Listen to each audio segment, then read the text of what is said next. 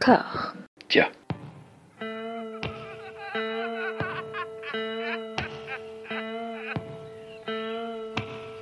And now for something completely different. Would you like to talk about the meaning of life, darling? Sure, why not? Philosophy for two? Right. Provided the movement never forgets that it is the inalienable right of every man or woman or woman to rid himself or herself or herself. Agreed. Thank you, brother or sister or sister. Where was I? I think you finished. Oh, right. I don't want to talk to you no more, you empty-headed animal food trough whopper. I fart in your general direction. Your mother was a hamster and your father smelt of elderberries. Bonjour et bienvenue à toutes et à tous. Euh, Vous êtes bien à l'écoute de Discordia, le podcast qui tente d'aplanir les débats qui rongent la pop culture de l'intérieur. Dans une conversation apaisée, je retrouve Hugo et Jérémy. Comment allez-vous?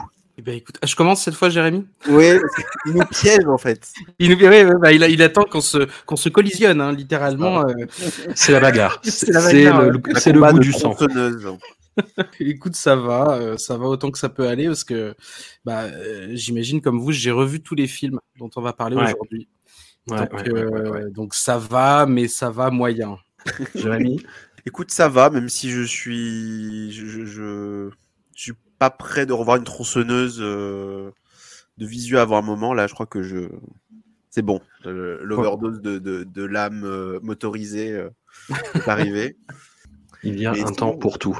Alors, on s'est attelé dans un des derniers épisodes à la filmographie, la première partie de la filmographie de Toby Hooper. On a évoqué les deux premiers massacres à la tronçonneuse et on s'est dit pourquoi, Pourquoi attendant la pas deuxième partie, pour, pourquoi pas ne pas ne pas faire un audit finalement sur toute la saga qu'a engendré euh, le film de Toby Hooper et de Kim Henkel et à l'occasion aussi de la sortie du, du petit dernier, du, du, du bâtard consanguin, qui sort euh, le 18 sur Netflix. Donc ça fait trois jours qu'il est sorti, vous avez eu le temps de le voir. Et ben sinon, on, on vous prévient, on va peut-être spoiler. Hein, je sais pas. euh, Oui, on va on va spoiler comme des salles. d'ailleurs. Et on va faire un- une petite formule un peu inédite pour euh, Discordia et qu'on pique complètement allègrement à nos camarades, aux amis du podcast Stéphane Boulet et Daniel Andreev, le concept de Super Ciné Battle, c'est-à-dire qu'on va classer tous les films de la saga Massacre à la tronçonneuse et de ce classement naîtra une forme de vérité absolue, je ne sais pas. On va Une compter le de 1 et le vérité 2. à tout à fait. Bah, je vous propose de commencer. Est-ce qu'on est d'accord pour les classer dans l'ordre? Oui. étrangement, étrangement, oui, tu vois. Là. On a déjà, ouais, on revient pas sur les deux premiers parce qu'on en a parlé dans le dernier, Ah oui, c'est ça oui, on, on refait C'est pas ça. le- fait. on refait pas tout le pitch, mais ouais, ouais, ouais. bah ouais. Le truc, c'est, c'est ce qui va venir s'intercaler euh, après, après le 2 finalement. C'est ça. Ça, ça- ça va être la On suite. pourrait va avoir d'ailleurs une logique en, en escalier, comme j'aime bien le dire. Ouais. Mais finalement, ça va être un.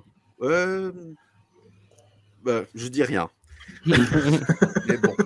Gardons les surprises pour la suite. On est d'accord pour dire que Massacre à la tronçonneuse 2 a moins marqué l'histoire du cinéma que Massacre à la tronçonneuse, même s'il a des qualités. Et il a des qualités et on, ouais, bah comme on l'a dit, hein, euh, ça reste, euh, ça reste euh, un film qui, est plus, enfin, qui, appuie sur le côté cartoon, qui est plus drôle, qui est un film qui a été fait, comme on a dit, avec un, un flingue sur la tempe. Hein, pour, euh, pour Ouais. Toby Hooper, il fallait que ça fasse de l'argent. Euh, Il y a eu euh, peut-être un petit peu de la tentative de sabotage. Il y a peut-être eu ce, ce genre de choses pour Massacre 2, mais ouais, non, quand même, ça reste. Enfin, moi, c'est un film que j'ai revu là. On l'avait revu pour le, le précédent épisode, que j'ai revu avec plaisir. Eh ben, écoutez, on va entrer dans le dur à partir de maintenant. Maintenant qu'on a réussi à, à départager les deux premiers. Le premier était en 74, le second en 1986. Pour le troisième, Leatherface, Massacre à la tronçonneuse 3.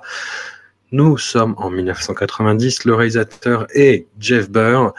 Et on est dans, dans le premier patouillage, on va dire, dans la, la première séquelle commerciale euh, qui essaye d'improviser par rapport au patron de base. C'est-à-dire que dans le deuxième, on retrouvait un petit peu des membres de la famille du premier, de la famille de tueur, hein, de, de la famille Sawyer. Et hum, là, le film, cette troisième euh, itération de, la franchise, tente de recréer une nouvelle famille. Et c'est ce que vont essayer de faire les épisodes suivants, bon gré mal gré, mais avec toujours la formule de livrer des jeunes gens en pâture à, euh, ces gens d'États-Unis perdus, quoi. Ouais, ouais, vas-y, non, vas-y. Non, non, vas-y, vas-y. J'allais, m'insérer dans ta respiration. Absolument, mais mes respirations sont là pour ça, elles sont là pour qu'on saute dessus. Euh, c'est un film qui a une histoire quand même, celui-là. Enfin, qui a une Tout à histoire. fait. Les films ont une histoire, mais mais celui-là, euh, il a été récupéré. Il y a eu un passage de droit quand même euh, de la canon euh, qui s'est dit finalement bon.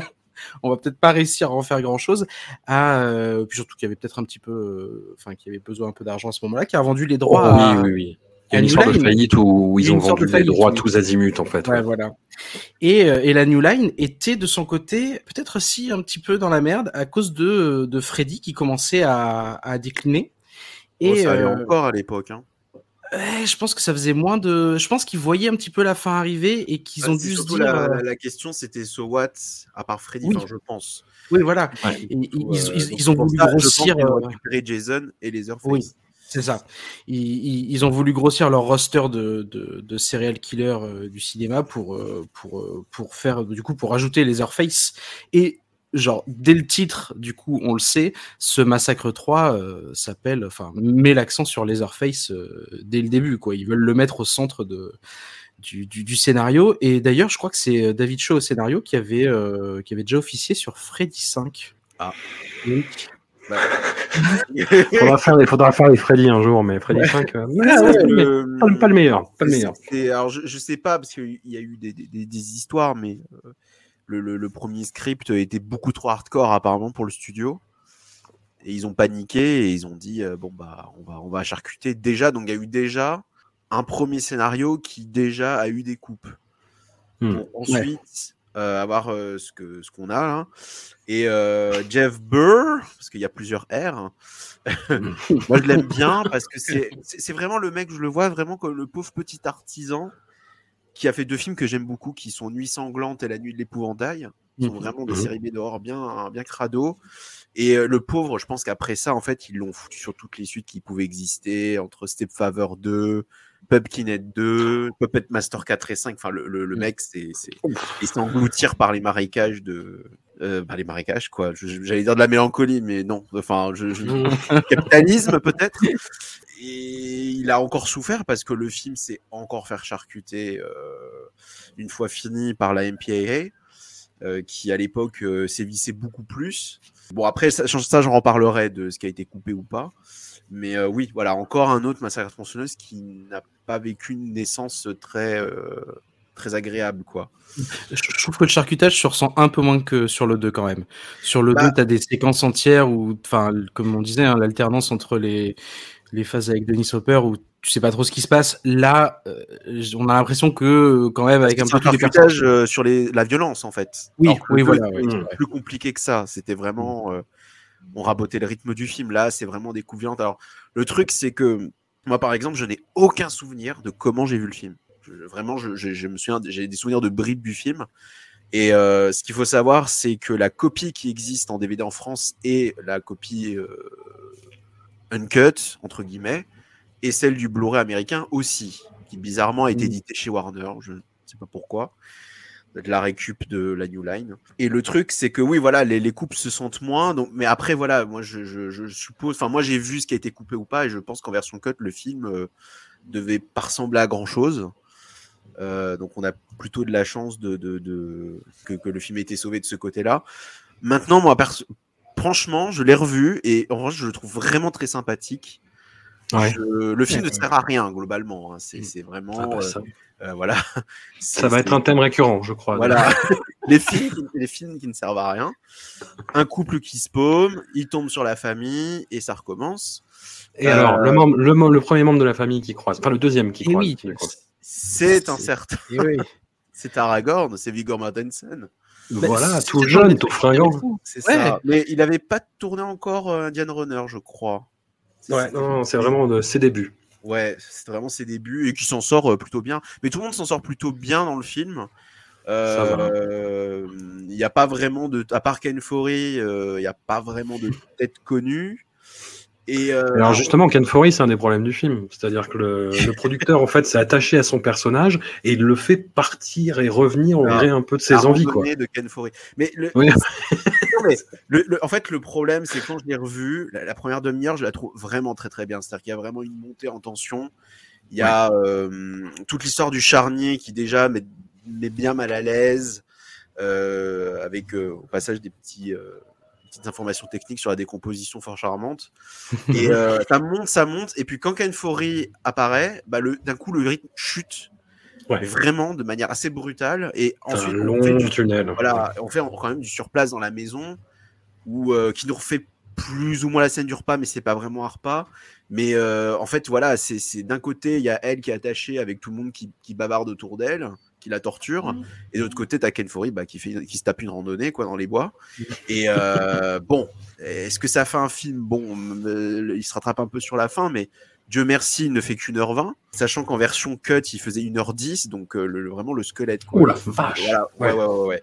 Il y a l'autre chose gênante, c'est qu'en effet, Leatherface a une nouvelle famille, mais alors, d'où sort-elle? Qui est-elle? Alors, on nous, fait- on nous sort un panneau au début du film qui nous rappelle les événements du premier, Ouais. qui déplace en, en 73 d'ailleurs, mais qui semble nous dire que le chef de famille a été arrêté, mais que euh, bah, on comprend que Leatherface, bah, c'est le seul survivant de toute façon, euh, court toujours. Et euh, on ne sait pas qui sont ces gens. Ils sont, ils sont pleins. Euh, Il y a une petite fille, il y a une grand-mère, il y a des, il y a des, y y a des mecs. On ne sait pas s'ils sont frères, on sait pas, on sait pas. D'ailleurs, la fille c'est pareil, c'est qui sa mère, c'est, on ne sait rien. Alors moi ça me dérange pas qu'on m'explique pas tout, mais il y a un moment donné, on nous donne même pas une miette, même pas une miettage de qu'est-ce que, qui sont-ils, que veulent-ils, quels sont leurs réseaux? Enfin j'en sais rien et Ce sont des Texans. hein. bah, alors justement, est-ce qu'on suppose qu'ils ont eu des cousins? Est-ce que c'est une autre famille encore plus, euh, plus ravagée qui l'ont récupéré Parce que Leatherface a l'air d'être là depuis un moment. Il l'appelle Junior d'ailleurs, c'est toujours sympathique. Mais euh, voilà, c'est- c'est c'est- c'est très étrange de, de, de, de cette espèce d'arbre généalogique fantôme. Après, les personnages sont cool. Enfin, moi, je, je- j'aime bien. hein. Mais, euh, mais, mais c'est quand même très bizarre quand même. Est-ce que ça fait partie aussi de ce qui a été euh, raboté dans le premier script? Donc voilà. Et on revoit aussi Caroline Williams pendant deux secondes. Oui. Au début du film, faut pas cligner de l'œil. Et j'aime bien cette idée que, bah, en fait, euh, ça sous-entend qu'elle s'en est bien sortie, qu'elle n'a pas fini à l'asile. Mais voilà, c'est vraiment. Enfin, moi, j'aime bien ce côté. On te sous-entend un truc, mais euh, pas non plus. Ouais. Puis, en ce qui concerne les coupes, bah, du coup, aujourd'hui, le film est en version uncut entre guillemets, sauf que c'est pas vraiment le cas, parce que le laserdisc de l'époque, apparemment, euh, on peut trouver des bribes sur YouTube. Je ne sais pas pourquoi. Il y a une, un plan qui n'a pas été gardé, qui est la fameuse scène de la masse on découvre, bon, je spoil un peu que la famille a construit un, un mécanisme très à la Jigsaw pour pouvoir euh, euh, bah, tuer leurs leurs victimes comme du bétail. Et il y a un plan, normalement, on devait voir bah, le, le mec se prendre la masse et on le voit que c'est coupé quand même. C'est- C'est à quel point ça se voit. Sauf que le plan n'est même pas gore, donc je ne sais pas pourquoi ça a été coupé. On devait voir Ken Foree se faire rétamer la gueule à coups de tronçonneuse. Ce qu'on ne voit pas d'ailleurs, on ne sait pas comment il- le mec survit à la fin. Ça, fait partie des, bizarreries du film. Et en effet, normalement, la vraie fin n'était pas du tout le- le happy end, enfin le pseudo happy end. Elle était beaucoup, beaucoup mieux. Il y avait un espèce de côté un peu euh, 2000 maniaque. Je suppose que pareil, est-ce que le studio n'en a pas voulu parce que c'était trop, euh, c'était trop dark, mais en tout cas, c'est beaucoup plus raccord aussi avec la tradition de Massa Tronçonneuse qui est celle de la Final Girl à la fin est devenue folle. Hmm. Donc, euh, Mais en tout cas, voilà, c'est un film que j'aime bien. Il y a un truc que j'ai, qui m'a plutôt surpris, c'est euh, accepter le fait qu'on va changer un peu la famille pour euh, mettre quand même. Alors Viggo Mortensen, c'est quand même un beau gosse et ça tranche Oui, quand même radicalement avec l'idée qu'on se qu'on se faisait des Sawyer et ils vont refaire dans le joue- suivant d'ailleurs. Et qui vont Ouais. en faire dans le suivant, ouais, et euh, et qui qui je trouve, enfin, fonctionne un petit peu parce qu'au moins ça, enfin, ça renouvelle un tout petit peu euh, le- l'idée de cette famille qui est forcément euh, hideuse, dégénérée. Là, euh, on voit qu'au contraire, il, il est même euh, Viggo Mortensen, il est même il est même très bien éduqué. Hmm. Il, il aide euh, la, la, la jeune femme là qui commence à se faire agresser par le tenancier de la station-service euh, au début du film. Donc, euh, Oui, du coup, c'est un commenté, mais je veux dire, oui, non, mais je veux dire, alors, euh, La bonne pour le dire éducation. autrement, bon. non, non, mais pour le dire autrement, c'est-à-dire que dans le premier, ils avaient pas les codes, euh, ils Ouais, avaient pas les codes sociaux. ouais. Là, euh, c'est une famille qui justement est capable de faire ce coup monté là, qui a les codes sociaux, qui peut faire illusion et qui peut tromper euh, comme ça de jeunes citadins euh, plutôt que de les avoir uniquement euh, comme des brutes, tu vois.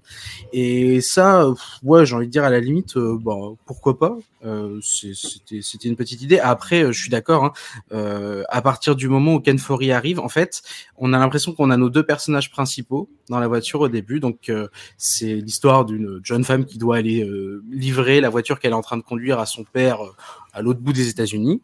Et à partir du moment où Ken Foree arrive, bah, c'est lui le personnage principal, quoi. Et, Ah, toi, tu- et- toi, tu le prends comme ça? Ah non, enfin, c'est pas que je le prends comme ça, c'est ce qui se passe, quoi. Ouais, ouais, non, mais. C'est- c'est- voilà, c'est- filmé de cette manière, mais et, et je trouve ça euh, vraiment étrange, quoi. C'est-à-dire qu'à un moment donné, il est censé venir euh, en aide. euh, On comprend qu'il a un passé euh, euh, militaire, qui sait se servir des armes et tout et tout. Et, euh, et en fait, le film se concentre se concentre sur lui, quoi. Et euh, bah, moi, j'aime bien Ken, Fo- Ken Foree. J'étais content de le revoir, mais euh, mais voilà, ils vont euh, ils vont nous faire le coup de il se bat contre Leatherface. D'ailleurs, comme enfin contrairement à ce qu'on disait un petit peu au début, euh, Leatherface, ils essaient d'en faire le centre de ce film pour après en faire le centre d'une potentielle saga dont il serait le tueur. En fait, ils y arrivent pas du tout. On voit Ouais, qu'ils y arrivent pas du tout la, parce la, que la, la grande tronçonneuse chromée ouais, là, ça, ça, c'est un héritage du euh, 2 ça. qui finira dans l'eau à, à flotter là comme un. Et surtout comme un- envoyer de l'eau en l'air en- pendant C'est 5 ça. minutes là. Mais euh, il y a un truc qui est très drôle, je sais pas si vous l'avez vu parce que je l'ai posté justement l'autre jour, mais le, le- le teaser de l'époque Oui. est Oui, oui, oui. incroyable. Je ne sais Ouais. pas ce qu'ils leur ont passé par la tête. J'imagine la réunion des mecs qui se dit attendez, on va faire un teaser, on va faire la Dame du Lac qui offre la tronçonneuse à Leatherface. Et d'ailleurs, c'est Kane Hodder qui joue Leatherface dans ce teaser, ce qui est drôle puisque du coup c'est Jason d'habitude. Ouais. Et euh, Ouais. c'est- teaser est incroyable. Quoi. Je me suis dit putain, le, le- truc existe. Autre petit détail, mais qui quand même se voit quand même. Enfin là, quand je me souviens que je me souvenais quand je l'ai revu, je me suis dit quand même, c'est gênant. Enfin, c'est gênant. Ça dépend quelle proportion, mais on voit quand même ça a été tourné en Californie. Genre, on, on sent Oui, que c'est pas le. Texas. Il y a beau avoir les panneaux, il y a les l'armadillo écrasé, il y a tout ce qu'on veut, mais on se dit putain, mais c'est pas le Texas. Puis surtout, c'est- dans un bayou, ça se passe dans un bayou. Oui, dire, c'est- un pseudo bayou sous bois. C'est même enfin, plus trop Texas. euh, Enfin, pas l'idée qu'on s'en fait en tout cas. Bon, après, l'ambiance reste un peu euh, crasse-pouille, mais, euh, mais on sent qu'on n'est pas au Texas. quoi. Il y a un petit problème de raccord visuel. euh, Mais bon, c'est pas. Il va y avoir quelques petits problèmes hein, quand même globalement. C'est toujours mieux que la Bulgarie. Quoique la Ouais. Bulgarie fait plus Bah, attends. Texas. Ouais. Bon, on en reparlera après. On en reparlera. Bon, on le met en troisième. Oui, oui, sans problème, Oui, je pense. là, pour l'instant, ça va. C'est une saga qui a sa logique. Alors, je note euh, Leatherface, euh, Massacre à la tronçonneuse 3. Et alors, nous passons à. Le Allez. film. Le, ouais. Alors, nous arrivons, nous sautons de 5 ans, nous sommes en 1995.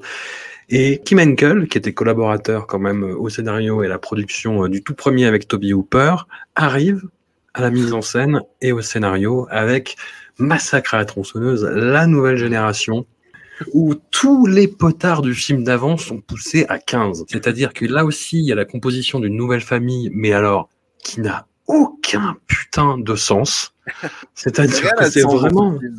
Ah mais rien n'a de sens. Mais ça démarre euh, vraiment vraiment dans les clous, mais on sent qu'il y a quelque chose qui va pas. On sent qu'il y a quelque chose d'un petit peu heurté en fait. Ni on parlait de- des débuts de Viggo Mortensen, là on a les débuts de deux acteurs quand même. Ouais. On a début Zellweger qui joue la Final Girl, qui est plutôt. Oh, ça va, c'est clairement pas elle le problème. hein. Non. Alors on va arriver. euh. Allez, on va arriver au problème. On arrive à la composition de cette famille. Alors, il y a euh, dans, les, dans les membres de la famille, je garde euh, Mathieu pour la fin volontairement, on, on a bah, l'équivalent du, du frère redneck, qui là, en fait, est un redneck lettré qui n'arrête pas d'envoyer des citations Ah, tous azimuts. Et je l'oublie à chaque fois. C'est à chaque fois que je revois. Enfin, le film, j'ai pas revu euh, 3000 fois, mais je me dis ah putain, il est là en fait. Chaque année, Voilà. quand, tu, quand tu te le refais, chaque année, tu te dis Ah. Ah oui, il est là. On a film, hein, euh. Ouais, c'est ça. on a Leatherface, on a une nana en Ah, tailleur euh, pourpre qui est absolument incroyable. Vous avez compris son job? Mais Vous oui, elle est, elle- c'est une agence, euh, c'est une agence immobilière en fait. Ah d'accord, ok. C'est l'idée que maintenant, c'est plus la station-service, que maintenant leur couverture, c'est une, euh, une agence immobilière. Ce qui est complètement absurde Oui, d'ailleurs. au, bah, au milieu de nulle part sur une route perdue. Euh, sûr, évidemment, bon. évidemment. Avec absolument rien à vendre hein, d'ailleurs. voilà. Mais il faudra reparler de ce personnage parce qu'il est complètement dingue. Et euh, en plus, Hugo, toi, t'as vu en VF, donc ça, ça, ça Oh. doit rajouter un charme. Oh bordel.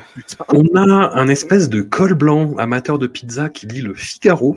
Alors, c'est pas un truc de traduction, c'est il lit le Figaro. C'est c'est comme ça. Et on a donc le personnage ben, un peu central de cette famille, qui est celui qui va un peu entraîner nos jeunes gens euh, dans le piège, c'est Matthew McConaughey. Alors- le grand-père. Ah oui, le grand-père, oui, pardon. oui, Qui c'est était, vrai. alors, qui était dans le 3, mais qui était manifestement mort. oui, voilà. Et alors là, il fait une apparition. Je, je sais même pas si faut le dire, hein, mais alors qu'on le voit, il se lève de table et on le revoit plus. Vous m'avez saoulé. C'est ça. Non, mais en plus, dans une scène qui est incroyable. Mais bon, bah, je- on va revenir dessus. Mais... Et donc, on a notre Matthew McConaughey qui, qui joue un espèce de d'estropié, en fait, qui a des membres qui sont pris dans des espèces d'armatures métalliques et qui commande avec des télécommandes. Alors déjà, bah, ça, c'est juste un aspect de son personnage. Son, son personnage, c'est vraiment euh, psychopathe redneck avec un énorme accent du Texas et un énorme cabotinage, en fait. Faut imaginer... Euh, Tremble, je sais pas... Ah ouais, ouais, ouais, non, mais c'est, on est vraiment dans un, dans le Nicolas Cage euh, state of mind en fait de Matthew McConaughey, qui existe, qui, qui est là. Donc personne n'a fait grand chose par la suite et euh, je pense que tout le monde est un peu pétrifié en fait ce qui s'est passé. Ça en est même au stade où euh, bah, Kim Henkel et le producteur Robert Kuhn ont, euh, ont eu des gros doutes en fait. Ils se sont dit mais est-on est- sûr, est-on Ouais. sûr d'aller dans cette direction? Que sommes-nous en train de faire Qu'est-ce qui se passe? Bah après, euh, c'est euh, c'est le mélange entre le troisième et le deuxième, quoi. Oui, bien avec sûr, ce côté euh, vraiment vraiment formule qu'on reprend avec des jeunes qui vont tomber dans le piège, etc. La découverte de la famille, une scène équivalent au repas. Mais sauf que là, en fait, c'est le ton du 2. C'est-à-dire que le repas, c'est c'est n'importe quoi. Non, non, non, mais attendez, c'est pire, c'est bien pire que ça. C'est Oui, un mélange du 2 et du 3. préciser, préciser C'est pour poser, c'est pour poser des bases. Il faut préciser pendant que la scène du repas, la, la Final Girl, donc Renée Zellweger, à un moment se lève et se dit Bon, écoutez, j'en ai marre, je me barre. et que Leatherface se lève. Parce qu'ils n'arrêtent pas de s'engueuler sur n'importe quoi, de faire ta gueule à. Leatherface quand même. Enfin, je veux dire, on a un niveau de, de- de- de- j'en ai rien à foutre de je m'en foutisme qui est stratosphérique. Mais euh, moi, moi, je l'avais, moi, je l'avais pas du tout aimé le film quand je l'avais vu, euh, quand il était pas sur Canal à l'époque. Je me dis mais qu'est-ce que c'est que cette chose? Et quand je l'ai revu il y a un ou deux ans, je me suis dit mais en fait c'est vraiment le délire du 2, mais poussé voilà à son paroxysme. Mais, mais théâtre d'impro chelou, en fait. Mais je suis Oui. même pas, ouais. c'est- Oui, c'est ça. C'est-à-dire qu'on a l'impression qu'ils ont posé la caméra dans la pièce. Enfin, qu'ils ont posé des caméras et qu'ils se sont dit, allez-y, faites n'importe quoi ou refaites-nous la, refaites-nous la scène du dîner. Et il se passe absolument rien. Mais à la limite, j'ai envie de dire, c'est ça, les problèmes, ils démarrent pas là. Dès le début, moi, je, honnêtement, je, genre, je l'ai vu en VF, donc forcément, je, voilà, Ah oui, mais Honnêtement, là, c'était, ça atteignait des niveaux incroyables, mais, mais dès le début, ils partent. On est, donc, on a quatre jeunes qui Mhm. partent de leur espèce de balle de promo. Ils sont en voiture et là, ils disent, il faut qu'on aille au bal de promo. Je, moi, déjà, à partir de ce Ouais. moment-là, je me suis dit, ok. Donc, euh, soit Ouais. il leur manque, euh, enfin, soit ça a été mal traduit, soit je sais pas, soit je comprends Je pas. moi, dans mes sous, quand je l'ai revu, euh, jusqu'à qu'on voit pas la maison, le film se tient à peu près. hein. Donc, Ah je, ouais, je non. pense que c'est la VF qui, déjà, elle aussi, était en mode. euh, on en a rien à foutre, nous non plus. Ouais, bah, je ouais, bah, écoute, je sais pas, mais même, non, mais même en termes de mise en scène, ils se, ils sont censés, du coup, partir d'un, ils, ils vont vers un endroit qu'ils connaissent, et genre là, ils se retrouvent sur une route qu'ils connaissent pas, ils vont tout droit, et en allant tout droit, ils se perdent. Et, mais je- à, à partir de ce moment-là, mais le film, c'était fini, quoi. Je veux dire, il y a rien, il y a absolument rien qui tenait debout. Et les personnages, en plus, à l'intérieur, il y en a un qui a été chopé, euh, la nana, une des deux nanas qui a chopé, euh, son mec en train d'em- d'embrasser une autre nana, mais il monte dans la voiture, eux, ils et euh, d'ailleurs ça va être peut-être un des rares euh, moments un peu comiques du film, c'est que ce personnage-là, il va, il va pas arrêter de dire euh, oui, mais je sais que je sais ce qu'il faut faire, mon père est médecin, après il dire je vais vous attaquer, mon père est avocat, enfin c'est peut-être la seule vanne euh, avec l'autre qui lâche ses citations qui est un petit peu qui est un petit peu drôle, encore que pas forcément au premier degré, mais ouais non c'est enfin en VF en tout cas c'était difficilement compréhensible. En vrai, c'était vraiment. Ah, celle-là en VO. Ouais, il y a des trucs que la VO n'explique pas non plus. Tu vois, la scène The où- Mood for Love, euh, n'est-il pas Bah, la scène du repas, bah, c'est en gros euh, Darla et le personnage de Matthew McConaughey qui arrête pas de s'engueuler et de se gueuler des trucs. T'as Liverface qui est caché derrière le frigo et qui fait. T'as le frère qui fait, comme disait James Joyce, et tu fais, mais putain, mais qu'est-ce qui se passe en fait, quoi? Qu'est-ce que vous faites? Il y a la scène où Darla va acheter des pizzas avec euh, René Zellweger dans le coffre, où ils essaient de, de créer un suspense, mais tout pété à partir de ça, et où, euh, et où l'actrice est absolument dingue, et où elle en fait des caisses, et moi ça me fait rire. Ah, Ah oui, vraiment, oui, Moi, je trouve ça très drôle. hein. Mais ça par contre, aucun sens. sans problème le plus drôle euh, qu'on ait vu jusque-là, mais on rigole aux dépens du film, quoi. C'est euh, Ouais, je pense qu'il y a des trucs moments-. Moi, j'ai vraiment l'impression qu'il y a vraiment le même côté euh, farce qu'il y a dans le 2, en fait. Et on est tout le temps, en fait, c'est tout le temps à cheval entre le, le volontaire et la volontaire. Enfin, je veux dire, la fin, c'est quand même, attendez, on va refaire la scène du premier, sauf que est- a une robe noire, qui a un avion, un qui lit avec le des Figaro, yeux, encore une fois. et un méchant qui lit le Figaro. Non, mais à un moment donné, c'est- Moi, ça- moi, ça me fascine. Je, je- on peut pas laisser passer un truc pareil. Enfin, je veux dire. Euh, L'avion, on sent quand même que c'est juste, euh, oui, on a un avion sous la main. On va pouvoir utiliser un Oui. avion pour cette scène si vous voulez. Et il tape l'avion en, en descendant tape Matthew McConaughey dans le dos. Enfin, je veux dire, c'est incroyable. quoi. La mort aux trousses, mais. c'est ça. C'est ça. Il- avec l'avion. Non, mais. Et il y a aussi un super jumpscare avec un sac plastique aussi. Je sais pas si vous en souvenez, Ah, vous avez vu celui-là. Il y a un moment donné, il y, a un, il y a un sac plastique qui fait peur à Renée Zellweger. Elle se retourne, il y a un sac plastique. Et en fait, juste le sac plastique tombe par, tombe par terre. Il avait été porté par le vent et c'était ça le jumpscare. Et je me suis dit, ok, ok, non, Cool. mais écoutez, pas grave. hein. Le, le, la seule- la- la- le truc qui est un peu étrange, par contre, c'est que euh, c'est potentiellement, avec le premier, mais peut-être limite encore plus que le premier, je crois que c'est le, le- le plus soft de tous. C'est c'est- c'est limite, euh, limite, il n'y a rien, quoi. C'est très étrange. Ouais. Euh, Oui, c'est vrai, c'est vrai. Enfin, moi, je me souviens que ce qui m'avait surpris la première fois que je l'avais vu, et là, quand je l'ai revu, pareil, j'étais genre bon. C'est léger.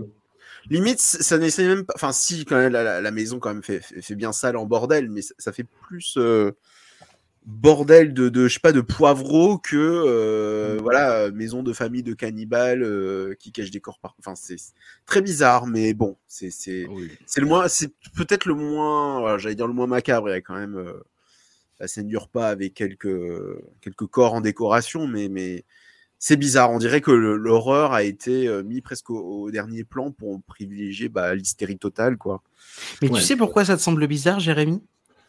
C'est parce que tout ça, en fait, n'était qu'une mise en scène, puisque quand même le twist du film, qui enfin, genre qui est même pas euh, tant dit comme un twist, mais bon, euh, on, on le prend comme ça, c'est que tout ça est organisé par les hommes en noir.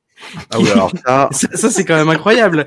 Il y, a, il y a un moment donné, on te dit que tout ça n'était pas, euh, enfin, c'était une expérience. C'était une expérience pour tester les limites de l'horreur, et qu'en fait, eh ben, ce sont les gens qui contrôlent le monde qui ont fait cette expérience, et ces gens qui contrôlent le monde, bah, c'est juste un gars en costume qui à un moment donné passe de manière random, et à la fin, bah, le film se termine dans sa limo, hein, d'ailleurs, je crois.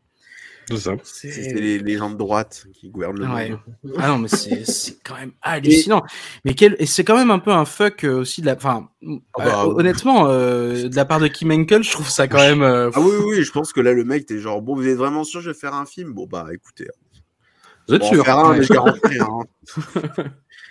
mais euh, mais c'est très, très étrange aussi, bah, le, le plan final, quand même, on revoit Marilyn Burns, c'est censé vouloir dire quoi? Que c'est vraiment une suite, que, c'est- bon, c'est potentiellement gratos, mais, euh, enfin, je veux dire, quand même, euh, c'est bizarre parce qu'on dirait que ça sous-entend quelque chose, mais... euh, Parce que là, contrairement au 3, c'est clairement pas une suite. Enfin, je veux dire, il y a, je vois pas comment, euh, on sait même pas comment ça se passe, je, je crois. non, c'est vrai.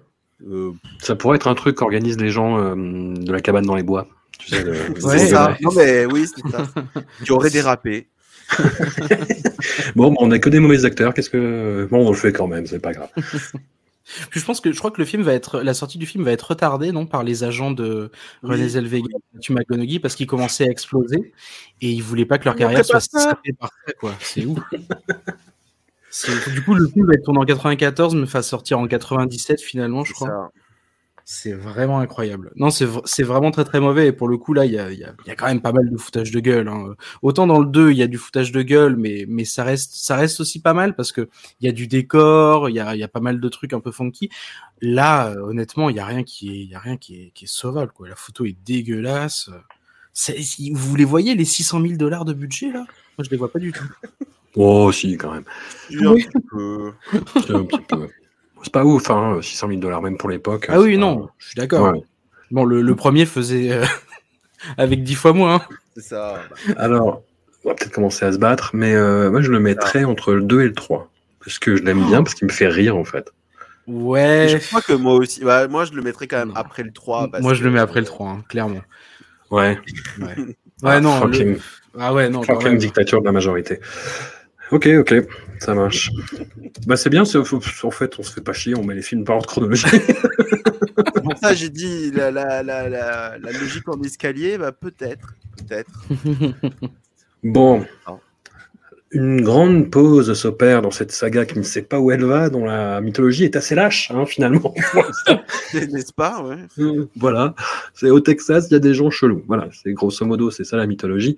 On arrive en 2003 avec euh, le remake de signé par euh, réalisé par Marcus Nispel, produit par Platinum Dunes, la société euh, de Michael Bay. Marcus Nispel, euh, mercenaire du clip, qui a, qui a tourné euh, partout dans le monde, plusieurs centaines de clips euh, plus ou moins iconiques. Hein. Il a fait, il a fait le. Alors je, je suis désolé, euh, je. Spirit, c'était pas lui? C'est possible, Ah, peut-être. J'ai un doute. c'est possible. Il a tourné avec euh, Étienne Dao notamment et Mylène Ah oui. Farmer, le clip Non, où elle est euh, ouais. sur la loco. Oui. Je sais ce c'est que sans c'est. doute euh, les, les moins bons de le moins bon de ces clips des années 90 donc euh, moi, quand j'avais appris que c'était Marcus Nispel qui faisait ça j'étais genre ah bon Puis c'est surtout, ça, ça va être écrit par quelqu'un qui est un pro des remakes, hein, et qui va faire le remake d'Amityville avec Michael Bay. C'est Scott Cozart hein, qui l'a écrit. Scott qui va Cozart, faire, ouais. euh, le remake de The Crazies, enfin, qui, va être un pro du remake. Et on arrive bah, en ce moment, euh, début des années 2000, où l'horreur a un renouveau, où le, renouveau du gore et de ce qui va devenir le torture porn commence à émerger. Et ce remake s'inscrit un petit peu là-dedans. Il est, euh, bah, on parlait de, de, de films très sages au niveau du gore sur le 3 et le 4. Là, on est vraiment dans la tripaille. On est euh, dès le début, en fait, dès la relecture de la scène du van avec l'autostoppeur qui arrive, scène qui est c'est- là où je me suis dit ah c'est intéressant ce qu'ils en font tu vois où il y a- ils tordent un, un petit peu euh, bah, ce, vraiment ce qui se passe dans, dans l'original pour faire quelque chose d'intéressant et où en plus il y a ce mouvement de caméra qui est très tape à l'œil qui est très Marcus Nispel pour Oui. le coup euh, c'est avec la caméra qui, euh, qui, qui recule. voilà Ouais. j'essaye de pas spoiler mais en même temps on s'en fout non voilà là, Non, en gros il y a un suicide la caméra en fait passe par le trou de la tête et par le trou euh, qui est fait euh, dans la lunette Ouais. arrière de la- de la voiture et, euh, et le plan, et le plan est ouf. Le plan est ouf. Je, je trouve qu'il vieillit plutôt bien et c'est très, oui, mais voilà, c'est très in your face.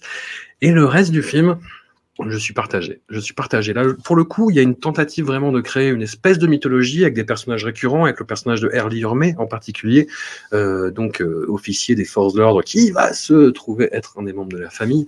Et hum, le décor est bien, la lumière est bien, les acteurs.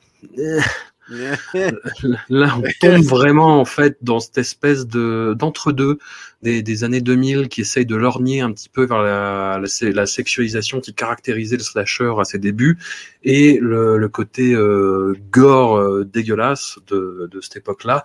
Et je sais pas, je, déjà à l'époque je trouvais pas ça dingue et je trouve que ouais, ça, ça a pas spécialement mal vieilli, c'était que c'était peut-être déjà vu à l'époque. Je sais pas. Ouais.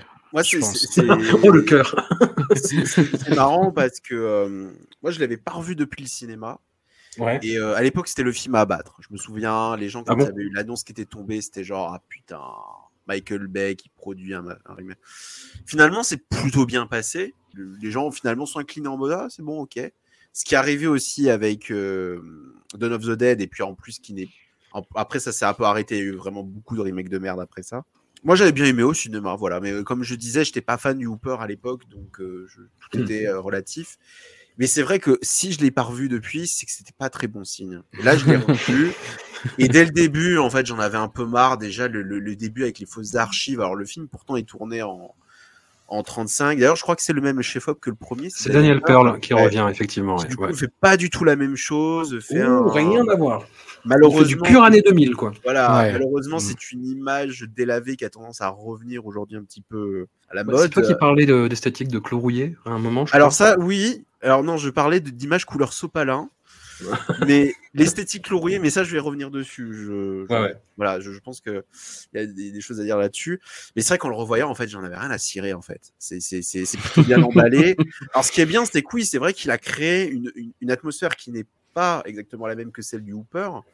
On n'a pas le même ressenti, mais qui est aussi très poisseuse. Et euh, ouais, mais le, ouais, comme tu dis, les- les- enfin, les- alors des- le problème des, des persos non contents du fait qu'on a rien à foutre de ces gens-là, euh, Ouais. le casting, je, je, je ferai pas de commentaires sur le physique de Mike Vogel parce qu'on n'est pas là pour ça, mais je veux dire, ils, ils, font- ils font pas du tout, euh, mec, des- de, de, de- Ah, ils font pas oui, 70s, c'est con on est dire, hein, d'accord. mais on est d'accord. Pas du tout 70s. Mais alors, je, en vraiment, même pas par accident, Jessica Biel, elle fait pas du tout meuf des années 70. Enfin, je Eric Balfour non plus. non, Ouais. du tout.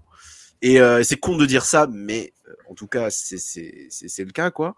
Et euh, Je crois que c'est encore pire ouais. dans, le- dans celui d'après, mais. Mais ouais, Oui, mais je oui, pense que ça, mais- ça, ça tient même pas tant au casting qu'au maquillage et, euh, et au costume, quoi. Je veux dire. Non, eux, euh, ils sont là, ils transpirent, ils sont, ils collent et tout. Donc, à la limite, c'est- plutôt dans le- dans, dans l'autre justement où il va y avoir un gros problème de décalage. Hmm. Mais, euh, mais c'est- ouais, c'est vraiment le casting. Et après, voilà, le film est pas trop mal emballé, mais j'avoue que là, quand je l'ai revu, j'étais en mode. euh, En fait, c'est ça le truc, c'est qu'avec des tours mortels, haute tension et éventuellement Saut qui arrive après, ce sont les films qui ont euh, entériné, enfin qui ont, qui ont ouvert les portes de ce que j'aime bien appeler l'esthétique rouillé, qu'on nous a tellement déversé par bassine dans les années qui, qui ont suivi, que aujourd'hui en fait on est anesthésié. C'est-à-dire qu'à l'époque encore on pouvait se dire ah ouais quand même, là on s'en fout. Enfin, je veux dire, c'est, c'est, c'est, c'est. Moi, je trouve que justement le film a vieilli de ce côté-là et même s'il est euh, pas trop mal, euh, les, le Face a quand même un vrai. Alors autant dans les deux précédents, pas du tout.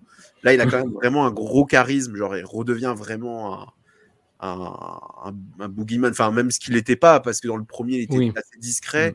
Dans le deuxième, c'était un, un personnage de cartoon presque. Là, là, il est vraiment. Voilà, ils ont vraiment cherché à l'iconiser vraiment comme le grand méchant. Euh, les autres sont pas très intéressants, il faut le dire. Ils sont presque de l'ordre du décoratif. Euh, L'IRME me casse un peu les, les burnes d'ailleurs. Euh, homme ça qui a joué toujours le même rôle toute sa vie, en fait. ça, c'est waouh. Mais non, franchement, moi, à la revoyure, je suis vraiment. c'est- C'est c'est- c'est du travail euh, bien fait, surtout venant d'un. Là, j'ai regardé sa, sa liste de clips à Nispel et non seulement il n'a pas fait Sm- Smells Like Teen Spirit, mais il a fait vraiment de la soupasse. Genre, je vois Gloria Estefan, euh, Elton John, vraiment pas des clips, c'est pas, c'est pas David Fincher, quoi, euh, ou Marc Ah, Romanek, C'était un mercenaire, quoi. C'était euh, voilà, c'est l'usine. Et euh, donc c'est déjà plutôt bien qu'ils sont sortis avec un film pareil. Et je pense qu'à l'époque ça pouvait surprendre parce qu'on ne s'attendait à rien ou on s'attendait au pire. Mais là, je crois que maintenant le film il a fait vraiment son temps quoi. euh. Et j'ai vraiment la sensation que c'est un film qui qui a surtout marqué la génération qui est au-dessus de la mienne. Surtout Mm. ceux qui sont nés euh, au milieu des années 90 ou à la fin. Mais euh, pff, sinon, euh, je sais pas, autant revoir le Hooper, voilà, tout simplement, quoi. Ouais. Ouais, je, suis- je, suis- je suis même pas trop d'accord avec euh, François qui disait qu'à l'image ça allait. Moi, je déteste la photo de ce film. Euh, le- Non, j'ai pas trop aimé non plus. C'est très. Franchement, vert, euh, euh, non, puis c'est là, il y a un peu de vert, puis surtout le, je trouve que la manière dont c'est euh, dont c'est éclairé, ça fait, euh, bah, on sort complètement de l'idée de lumière naturelle et tout. On, on voit tout de suite. Ah oui, là, mais euh, quoi. mais euh, l'image surcontrastée, désaturée aussi très souvent, Ouais. Euh, ça lui donne un côté métallique que perso j'aime pas du tout. J'aime euh, vraiment à l'image, à l'image, je le trouve assez, euh, je sais pas, vraiment pas très très joli. Et surtout, c'est un truc qui, à mon avis, a, a, a mal vieilli très vite, hein, comme, on, comme on disait en rigolant. bah, je pense oui, que oui, c'est un film qui est devenu vieux très vite et qui, à mon avis, aussi, euh, est, enfin, c'est évidemment, comme vous le disiez, c'est quelque chose de l'époque, mais qui est extrêmement démonstratif tout de suite. C'est-à-dire que oui, on voit la tronçonneuse beaucoup plus rapidement que dans l'original. Là, euh, les... parce qu'il faut nous le montrer, Leatherface enlève son masque. On s'en fout de la tête qu'il a, Leatherface. Dessous. Michael Jackson. Justement, ouais. tout ce qui importe, c'est justement qu'il met des visages. C'est pas euh, la, la tête qu'il a dessous à la limite, c'est- pas très important.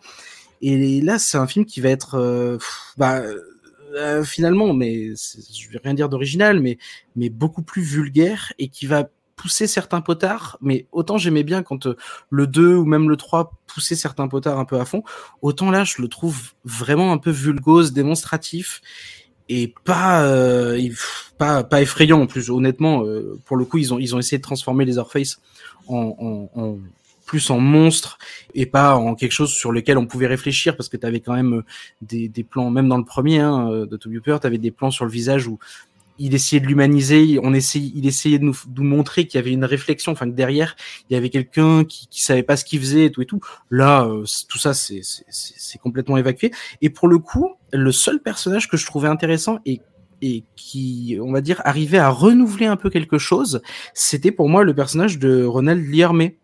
Parce que euh, il apporte quand même, euh, même si je suis d'accord, il a toujours joué le même rôle et que il n'est pas bon, bah, calqué sur un perso qu'on a déjà vu. c'est fait. ça. Il est exactement. Il est pas calqué sur un sur euh, un perso précédent et euh, je trouve que il va un peu donner le ton et c'est lui finalement qui va être un peu le plus flippant de, de du film. C'est pas forcément Leatherface et je trouve surtout que et ça va se voir un peu dans cette dans la suite en 2006, c'est que ils vont être obligés de faire une préquelle pour l'intégrer parce qu'ils ils le butent à la fin de celui-là quoi.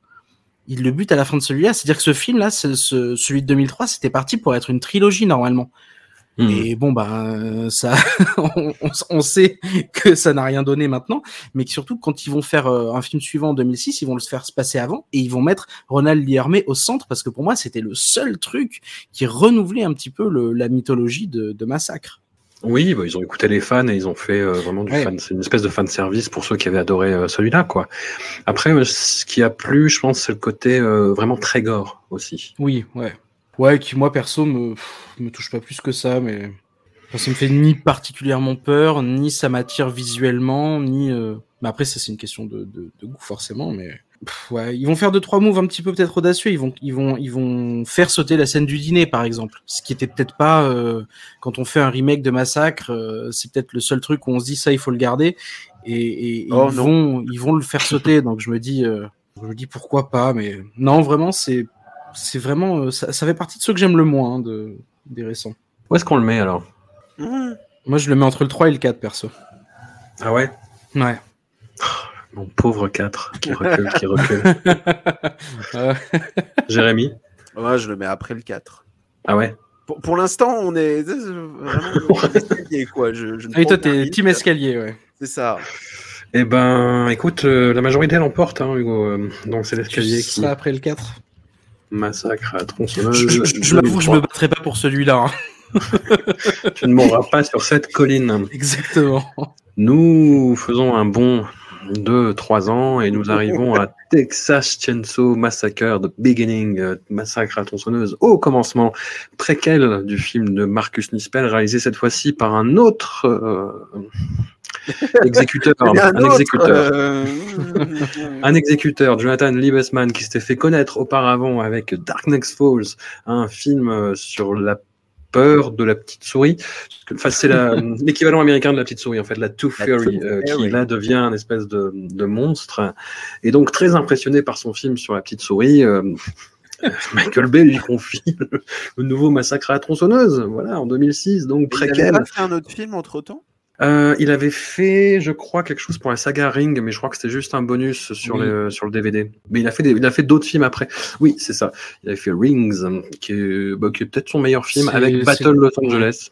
C'est le Euh, troisième film américain, c'est ça? Alors non, c'est c'est un court métrage qui était vraiment un Ah, bonus un court, sur le DVD du 2, il me semble. Ok, ok. Du 2 américain. Ah oui, il a Ah, fait la couleur après, des titans aussi, putain, c'est vrai. Voilà, il a fait le, le, le film Tortue Ninja, enfin le reboot euh, pour Michael Bay. Il a fait la nouvelle version. Ah non, il a fait euh, des reshoots sur la nouvelle version de, de Doolittle avec Robert Downey Jr. qui est Voilà, C'est Robert Downey Jr. qui est un des acteurs qui a signé un des deals les plus extravagants de toute l'histoire d'Hollywood en, en interprétant Iron Man, qui peut faire absolument ce qu'il veut et qui fait une nouvelle version de Dolittle où il fiste des animaux. Écoute, Oh là là. qui sommes-nous pour le juger? Nous revenons donc au, au film réalisé par Jonathan Liebesman. C'est peut-être le film qui essaye le plus de créer une mythologie à partir de, bah, du corpus massacre à la tronçonneuse, qui essaye d'expliquer que la famille euh, de dégénérés, en fait, bah, c'est parce que l'abattoir a fermé et qu'ils sont tous dans la dèche et que donc ils... Ah, ils- voilà, ils- ça essaye, ça essaye d'expliquer des choses, ça essaye de, de faire une, un, peu, un peu une approche à la Star Wars, c'est-à-dire qu'on va expliquer des trucs euh, de façon complète, des, des, des trucs cons de façon encore plus conne. Et tu dis que ça essaye, mais pour moi, je trouve que le film n'essaye pas, c'est ça le problème. Ah ouais. Non mais tu vois vra- vraiment typiquement à la fin, tu vois pour dire et pourquoi lui il est en fauteuil et pourquoi il a les jambes coupées? Ah Bah, oui, oui, oui. c'est parce qu'on lui coupe à la tronçonneuse. Voilà. Ouais. Question que Euh, personne la- se posait mais euh, le voilà. début, c'est quand même hallucinant. C'est euh, Oui. la Laserface. Ah bah c'est une meuf random qui, qui a couché, on l'a trouvée dans une poubelle. Ok. Oh, ouais, Saut dans le temps. Ah la tronçonneuse. Ah bah elle était là. Oui c'est ça exactement. L'autre a filé la, a pris la panoplie d'un flic et voilà. Et après le film commence et on a le, en fait on a la sensation de voir le remake du remake Ouais. Mm. avec euh, alors parce qu'on parlait du casting des, des jeunes. Oh là Dans le là. précédent il faisait pas du tout 70s. Mais, euh, Mais voilà. là ils font sortie d'une série de Ryan Murphy en fait. non seulement ils font pas 70s, mais en plus ils ont un côté sexy glowy qui ne, qui ne enfin ça ne va pas du tout. Sachant que dans la, dans, parmi eux il y a Matt Boomer et euh, Jonathan Brewster qui étaient la, la garce de The Faculty, mais ça ne va pas. Dès qu'on les voit, on se dit mais mais mais mais crevez en fait, rien à foutre de, de vous. Et le pire, c'est que le film est sur une ligne droite. C'est vraiment, on va les amener à la maison, ils vont se faire découper, et puis bah rien d'autre en fait, parce que Et ben ils essayent d'avoir des dialogues d'époque, Je- contextuellement ouais. d'époque sur la guerre du Vietnam et tout. Et Alors, euh, préparez-vous, hein, je vais défendre ce film à un moment donné. Mais je sais qu'il y a des gens qui le défendent. Moi, je me suis fait insulter euh, Ah, ah, ce à l'époque de la sortie. Euh, bah, ah, Jean, tu, tu devras le prouver. Euh, qui- à l'époque de la sortie du supplément euh, Massacre en tronçonneuse euh, par Mad Movies en 2017, euh, j'ai dit ce que je pensais du film et je me suis fait insulter derrière. Il y a des gens qui défendent ce film corps et âme par le côté euh, Ah. gore, je pense, par le côté Ah. vraiment euh, viscéral, quoi. Non, alors c'est mais pas c'est pas comme ça, ça que je vais le défendre moi. Non, Ok. c'est je le défends pas du tout pour ça, je le défends parce que euh, je trouve que euh, ils vont essayer pour on va dire la première fois depuis le premier Ouais. de retrouver un discours sur la guerre. Et et sur la guerre qui va se déplacer sur le sol américain. Et traitez-moi d'optimiste, peut-être que je vais surinterpréter, dites-le moi, il n'y a pas de problème. Mais euh, je trouve que aussi ça va être, euh, c'est-à-dire qu'il va s'inspirer, il va faire référence, parce que s'inspirer ce serait vraiment abusé de dire ça, mais il va faire référence à d'autres films que Massacre. C'est-à-dire que jusque-là, quand on a une, une reprise de plan, euh, quand on a des références sur euh, un tatou mort sur la route, tout ce genre de choses, ça va être que des redites de ou un plan de van euh, euh, de côté, ça va être que des redites de massacre. Là, ils vont appuyer le côté guerre, c'est-à-dire qu'on va voir euh, l'autre qui, qui sort de la piscine, euh, qui sort la tête de, la piscine avec le couteau entre les dents, euh, façon Apocalypse Now. Euh, scène qui va être, euh, qui va fonctionner en miroir avec euh, une scène à la fin où la Final Girl va être recouverte de boue complètement, enfin dans, dans de l'eau boueuse jusqu'à la taille et qui va être dans un contexte ben, qui va simuler la guerre. Et en fait, je vais, je vais arriver à, à pourquoi je le défends, c'est que ce sont deux jeunes qui partent à la guerre. Donc on comprend qu'il y en a un qui veut y retourner et il y en a un, le petit frère, qui ne veut pas y aller et qu'ils ont prévu de partir au Mexique. Et euh, la violence du film va être, va s'exercer sur eux comme la guerre, la violence de la guerre aurait pu s'exercer sur eux. Et euh, c'est là que c'est pour ça que j'aime bien le personnage de, de Ronald Lee c'est que là ils vont lui faire jouer complètement Full Metal Jacket, ils vont y aller à fond, ils vont lui faire reprendre son, son rôle de, de sergent ou de commandant, je sais plus, dans, dans Full Metal, et qui va leur faire traverser euh, l'horreur de la guerre en mode toi tu tiens tu veux retourner enfin il dit pas comme ça évidemment parce qu'il sait pas euh, il sait pas qui c'est qui veut retourner à la guerre mais toi tu veux retourner à la guerre bah regarde on va on va amener la guerre sur le sol américain on va amener les horreurs de la guerre et on va te les faire subir.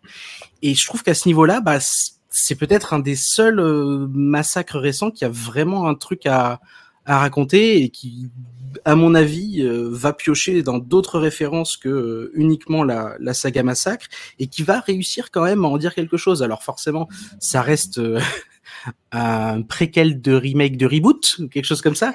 Donc c'est c'est un petit peu engoncé dans tous ces problèmes-là. Mais ouais, non, je trouve que euh, ce truc, ce fonctionnement en miroir avec au début des, un jeune qui est dans la piscine et qui joue à la guerre. Parce que c'est ça qu'il fait au début, hein, c'est qu'il joue à la guerre.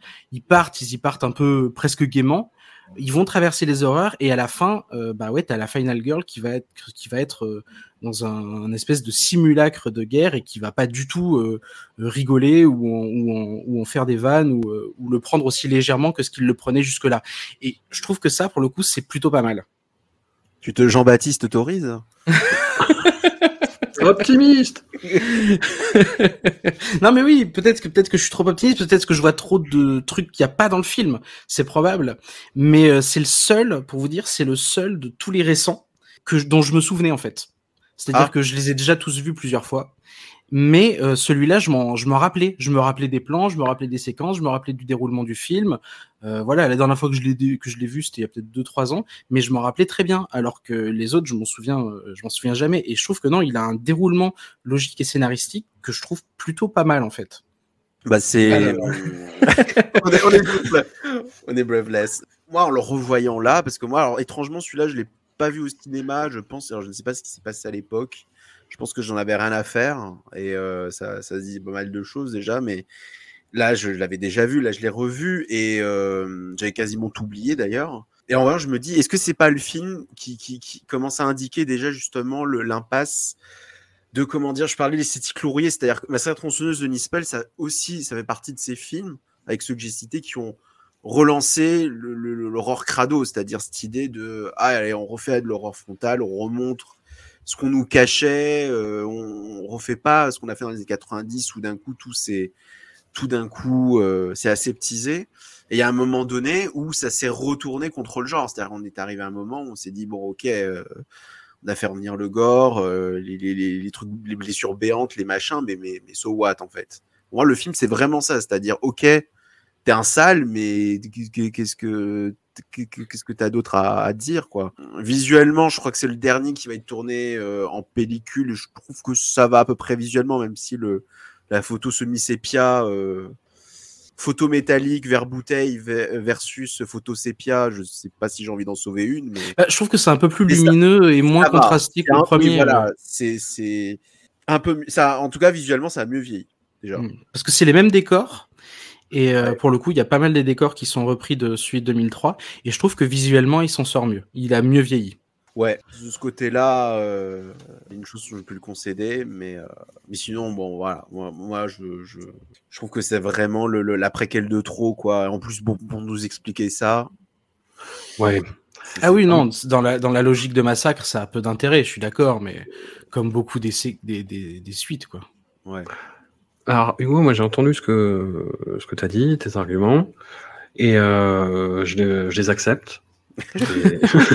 Encore je, les je les accueille en moi, mais je me demande est-ce que euh, ces, ces, intentions tout à fait nobles et louables sont vraiment concrétisées à l'écran, en fait? Moi, le gros problème que j'ai avec ce film, comme énormément, comme je vais faire un truc au doigt mouillé, mais comme 95% des, des tortures porn des, des mmh. années 2000, je me fous des personnages, quoi, et je vois juste un besoin d'expression de sadisme qui correspond à cette époque-là, qui, est très revancharde, qui est très euh, amère et très aigre et très aigri, et qui va esquisser euh, tout, le cinéma euh, d'exploitation euh, de l'ère numérique par la suite qu'est-ce que qu'est-ce qu'on s'en fout en fait? Qu'est-ce qu'on s'en fout? Et c'est dramatique de s'en foutre en fait parce que c'est horrible ce qui se passe à l'écran. Ben, Mais vois, on s'en bat les couilles, quoi. On s'en bat les couilles. Les personnages ne sont pas incarnés. Il y a des tentatives effectivement discursives dans les dialogues que je reconnais et qui peuvent être intéressantes, mais qui ne sont pas incarnées du tout pour le coup. Ben, je, je, suis d'accord, c'est-à-dire que évidemment qu'il y a des il y a, il y a des volontés d'un côté euh, qui sont pas concrétisées de l'autre. C'est-à-dire que je suis d'accord que ce que je dis sur le film, c'est un niveau théorique je suis d'accord, il y a plein de choses qui se concrétisent pas à l'écran.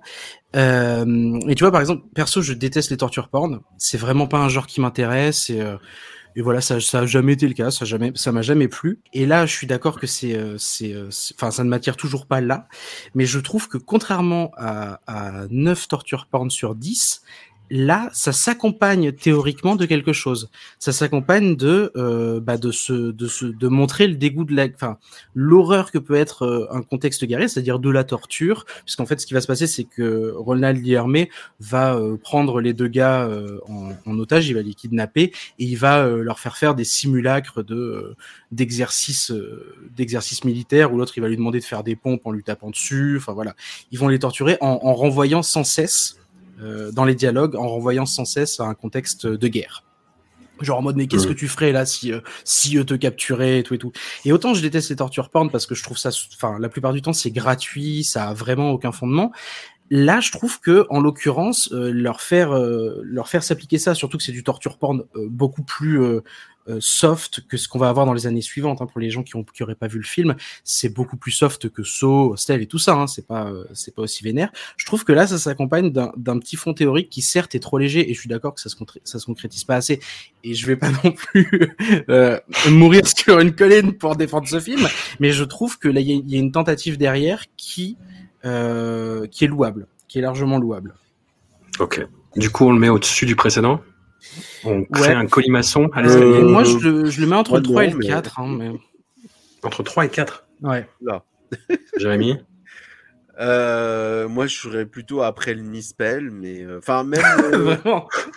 euh, ouais, enfin même en dessous de d'autres qui arrivent, enfin d'un autre, d'un autre en particulier. Mais euh, ah oui non, moi je suis pas Clément à celui-là. hein. Bon, On coupe la poire en deux, on le met entre le 4 et le Nispel. Allez, Allez. ça me fait mal, mais ok. Euh, au commencement, hop, voilà. Bon, on va commencer à arriver dans le dur. Enfin, on y était déjà. On y, on y était On déjà. était on va- déjà, ouais. on va pas se mentir, on était déjà dans le dur.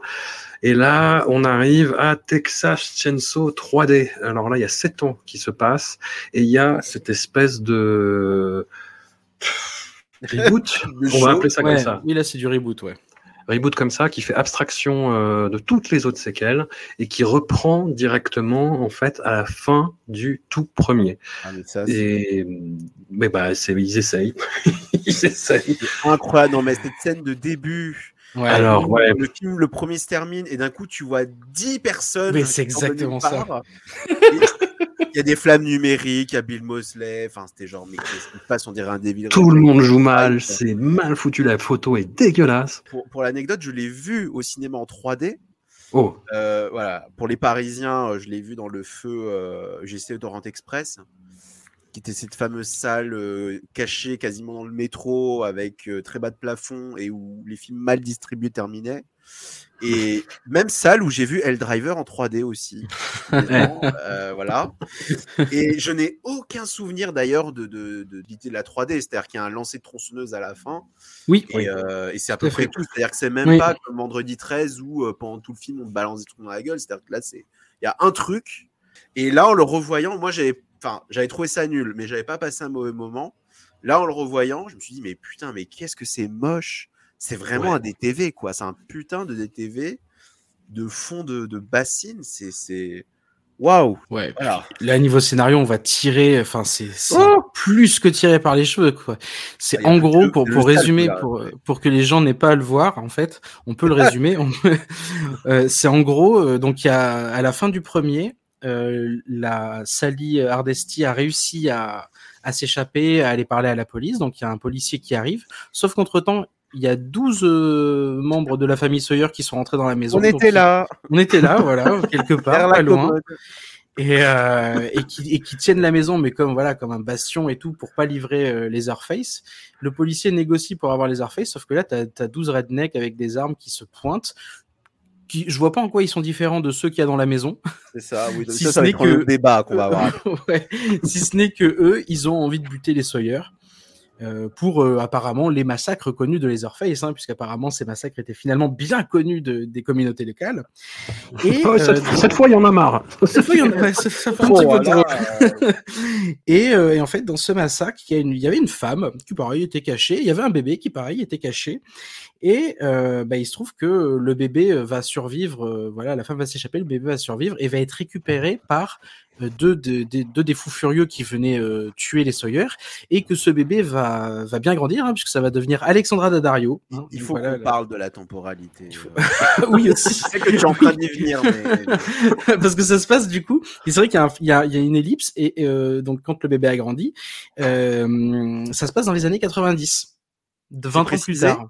C'est précisé. il y a des ouais, c'est téléphones portables dans mes souvenirs. hein. Euh, alors il y a non ah putain si t'as raison. Mais si. Si si c'est précisé. Si t'as raison, il y a un iPhone 4. Si, si, c'est Oui, oui. supposé se passer, enfin maintenant, il y a une dizaine d'années. Donc elle est supposée avoir 38 ans, cette dame. Et cette dame, elle a 20 ans à tout casser dans le film. Oui oui non mais c'est pour ça il me semblait que c'était années 90 et que ça collait parce qu'une vingtaine d'années après les années 70. Mais en fait non non t'as raison il y a un Ça pas iPhone. compté, c'est tout. euh, Ouais ouais non non mais de toute façon enfin. euh, À partir de là, donc euh, ils, ils inventent, ils brodent tout un tas de trucs. Euh, ils vont, euh, le- enfin, le, c'est peut-être le truc qui m'a le plus scandalisé de ce film, c'est qu'ils vont hyper sexualiser cette fois les deux personnages féminins, mais plus que tout ah, ce qui a déjà été fait. Quoi. euh, Bimbo et Imbos euh, en vadrouille. Ouais. hein. Et Et je trouve que là, c'est vraiment, c'est vraiment pire que euh, que Jessica Biel en 2003, où voilà, c'est vraiment, oh, c'est- je trouve ça assez dingue, quoi. On voit le vide dans leur regard. ah bon, à part la pauvre Alexandra euh, Daddario qui fait ce qu'elle peut, mais euh, enfin, pff, et encore. Non, c'est, c'est- je disais sexy and glowy, mais là, c'est. euh, Ouais, non. je sais pas, il n'y a pas d'adjectif pour ça. C'est. Moi, je me rappelais pas qu'il y avait, euh, je me rappelais pas qu'il y avait une autre endive au jambon dedans, Ah, à la personne de, de Scott Eastwood. J'en étais sûr. Ah oui, oui, oui, tout à fait. Ah ce, c'est, ce c'est non-acteur, putain. Ouais. Voilà. Et oui, le, le, le talent n'est pas héréditaire. Ouais, non, Mais, c'est incroyable. euh, mais du coup, euh, là, on est vraiment dans ce lâcheur basique de chez basique. Quoi. C'est on va dans la maison et ah, Leatherface est dans les sous-sols. Enfin, c'est, c'est, c'est effrayant de conneries. Je sais pas euh, quel mot d'autre utiliser. Mais à la limite, le, le- ah, peut-être que c'est la première fois que j'ai pas trouvé ça désagréable. C'est que il y a un moment donné, ça twiste un peu vers la fin. On sort de la maison. D'ailleurs, on passe par une petite fun house, donc je suppose que c'est un clin Oui. d'œil. Mm. Et d'un coup, là, là aussi, ça va être, ça va spoiler, mais de toute façon, ne regardez pas ce film, ne perdez pas votre temps.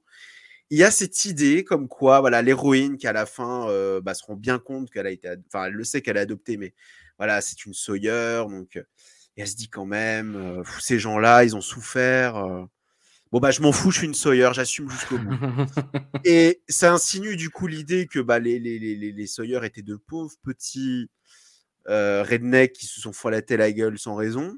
Alors, le côté ACAB, pourquoi pas, mais, mais je veux dire, c'est- vraiment très gênant. Et puis, c'est ce côté Leatherface, en fait, c'est quand même un gros, un gros lourdeau gentil, hein, bon, qui découpe des gens, mais bon, on va le garder quand même dans le sous-sol. Hein, Il fait ça pour euh, protéger sa famille. C'est ça, c'est la famille avant tout. C'est la famille avant tout. C'est ça, c'est le Fast and Furious des massacres. Et je pense qu'au fond, parce que je ne sais plus comment s'appelle euh, cette personne qui a commis cette chose. euh, John y a- Lucenop. Voilà, je, je- je disais qu'il y avait un côté Devil Reject Leader Price au début. Et je pense qu'il y a ça, c'est-à-dire qu'il a vraiment voulu faire du robe zombisme, c'est-à-dire en mode Ah, regardez, les, les flics psycho- psychopathes, finalement, on les aime bien. Sauf que dans Rob Zombie, il y a quand même une distance, il y a un côté qui. qui- Enfin, c'est surtout que Rob Zombie, déjà, n'est pas nié avec ses personnages. Parce Ouais. que là, c'est- quand même. euh, On a vraiment l'impression qu'on se fout de ta gueule, mais, mais d'une force mais euh, phénoménale. Et euh, c'est sans doute aussi le masque le plus pourri de toute la saga pour le pauvre Leatherface. non, mais il n'y a rien. Le, le- le film n'a aucun respect. Genre, à aucun moment, c'est c'est- c'est- le, le manque de respect est total. Et ça pourrait être drôle comme Next Generation, sauf que là, en fait, c'est ouais, vaguement amusant de manière euh, perverse, mais euh, c'est quand même honteux, quoi. Je veux dire. Et en plus, on revoit euh, Marilyn Burns, qui décidément est payée au caméo, qui joue du coup une Sawyer. Alors attention, Nota, voilà, ouais, deux secondes, quoi. Mais le manque de respect, The Movie, quoi. C'est je, je, je vois pas. Incroyable que. Alors, en le voyant, je me suis dit, mais putain, ce truc existe, quoi. C'est, Ouais. c'est- Je sais Ouais. pas s'il est plus vulgaire, s'il serait pas plus vulgaire que celui de Nispel. Je me, je me pose la question. Bah, en, en vrai, Ah, moi, je, Oui. pense. Oui, oui. Franchement, oui, oui, oui, oui. Complètement. Pour, pour moi, c'est clairement, je, je, je, je brade, je, je saute au truc, mais pour moi, c'est clairement le pire de tous. Vraiment, là, en Ouais, le voyant, ouais. c'est. Attends, de tous, genre, tous ah, Hein? Tous, tous Ah. Ah oui, pour moi, oui, clairement. Ah ouais? Ah oui, oui, oui, oui. Ah ouais, Bon, je le mets, je le mets Ah, tout à la fin. euh. Tu, ouais, tu, peux, le- tu peux le mettre tout à la fin, parce que oui, oui, oui, je suis d'accord, mais, euh, mais, euh, mais oui, non, à part l'idée euh, que les rednecks des années 70, enfin, un des, des chefs des, des tueurs des Sawyer euh, va devenir maire de la ville et va finalement un peu diriger la police aussi, à part cette idée-là qui est, qui, qui est pas, qui est pas vraiment ni développée, ni, euh, est très ni, intéressant, inté- au fond. ni très intéressante au fond, ouais. euh, à part ça, il y a, enfin, c'est vraiment catastrophique, quoi. On arrive à un petit enfer euh, pavé de, de bonnes intentions avec euh, Leatherface. Nous sommes en 2017 et la compagnie Millennium Film, qui a pour euh, habitude de faire des espèces de faux blockbusters qui en fait sont tournés dans des pays de l'Est à l'extrême économie, décide de débaucher deux, un binôme de réalisateurs euh, français, Julien Maury et Alexandre Bustillo, euh, deux grands, grands, grands, grands, grands fans euh, de cinéma de genre qui ont toujours plus ou moins des problèmes sur leur production, qui n'arrivent pas à concrétiser leur vision, mais qui sont toujours très généreux dans, dans leur cinéma, que ce soit dans à l'intérieur, même dans Aux yeux des vivants, qui est le plus grand. euh, ah, putain, l'idée de, de base était mortelle, mais on les a pas laissés faire de leur carrière. Euh, Livide, qui, qui a des problèmes, mais qui a quand même une dernière partie qui, qui rattrape un peu tout. Et là, ils se retrouvent sur cette production où on leur promet les coups des franches et où la réalité, ce sera complètement autre, hein, finalement. Il y a notamment toute la scène du début, tout ce prologue où on verrez un espèce de jeune Leatherface que sa famille essaye d'introduire aux joies de la tronçonneuse. Et cette scène-là, en fait, n'est pas été du tout tournée par eux. Elle a été rajoutée par les gars de Millennium Film par devers eux que tourné complètement par quelqu'un d'autre. La fin aussi, c'était pas du tout celle qu'ils avaient prévue. Et voilà, le, le, le film leur, leur échappe. Et on a cette espèce de d'origine story de Leatherface complètement bâtarde, où se côtoie bah, une espèce d'ambiance euh, ouais, de Texas en Bulgarie, comme tu disais tout à l'heure, euh, Jérémy, mais avec quand même pas mal. Californie, quand même. Ouais, ouais, ouais, ça, mar- ça marche mieux.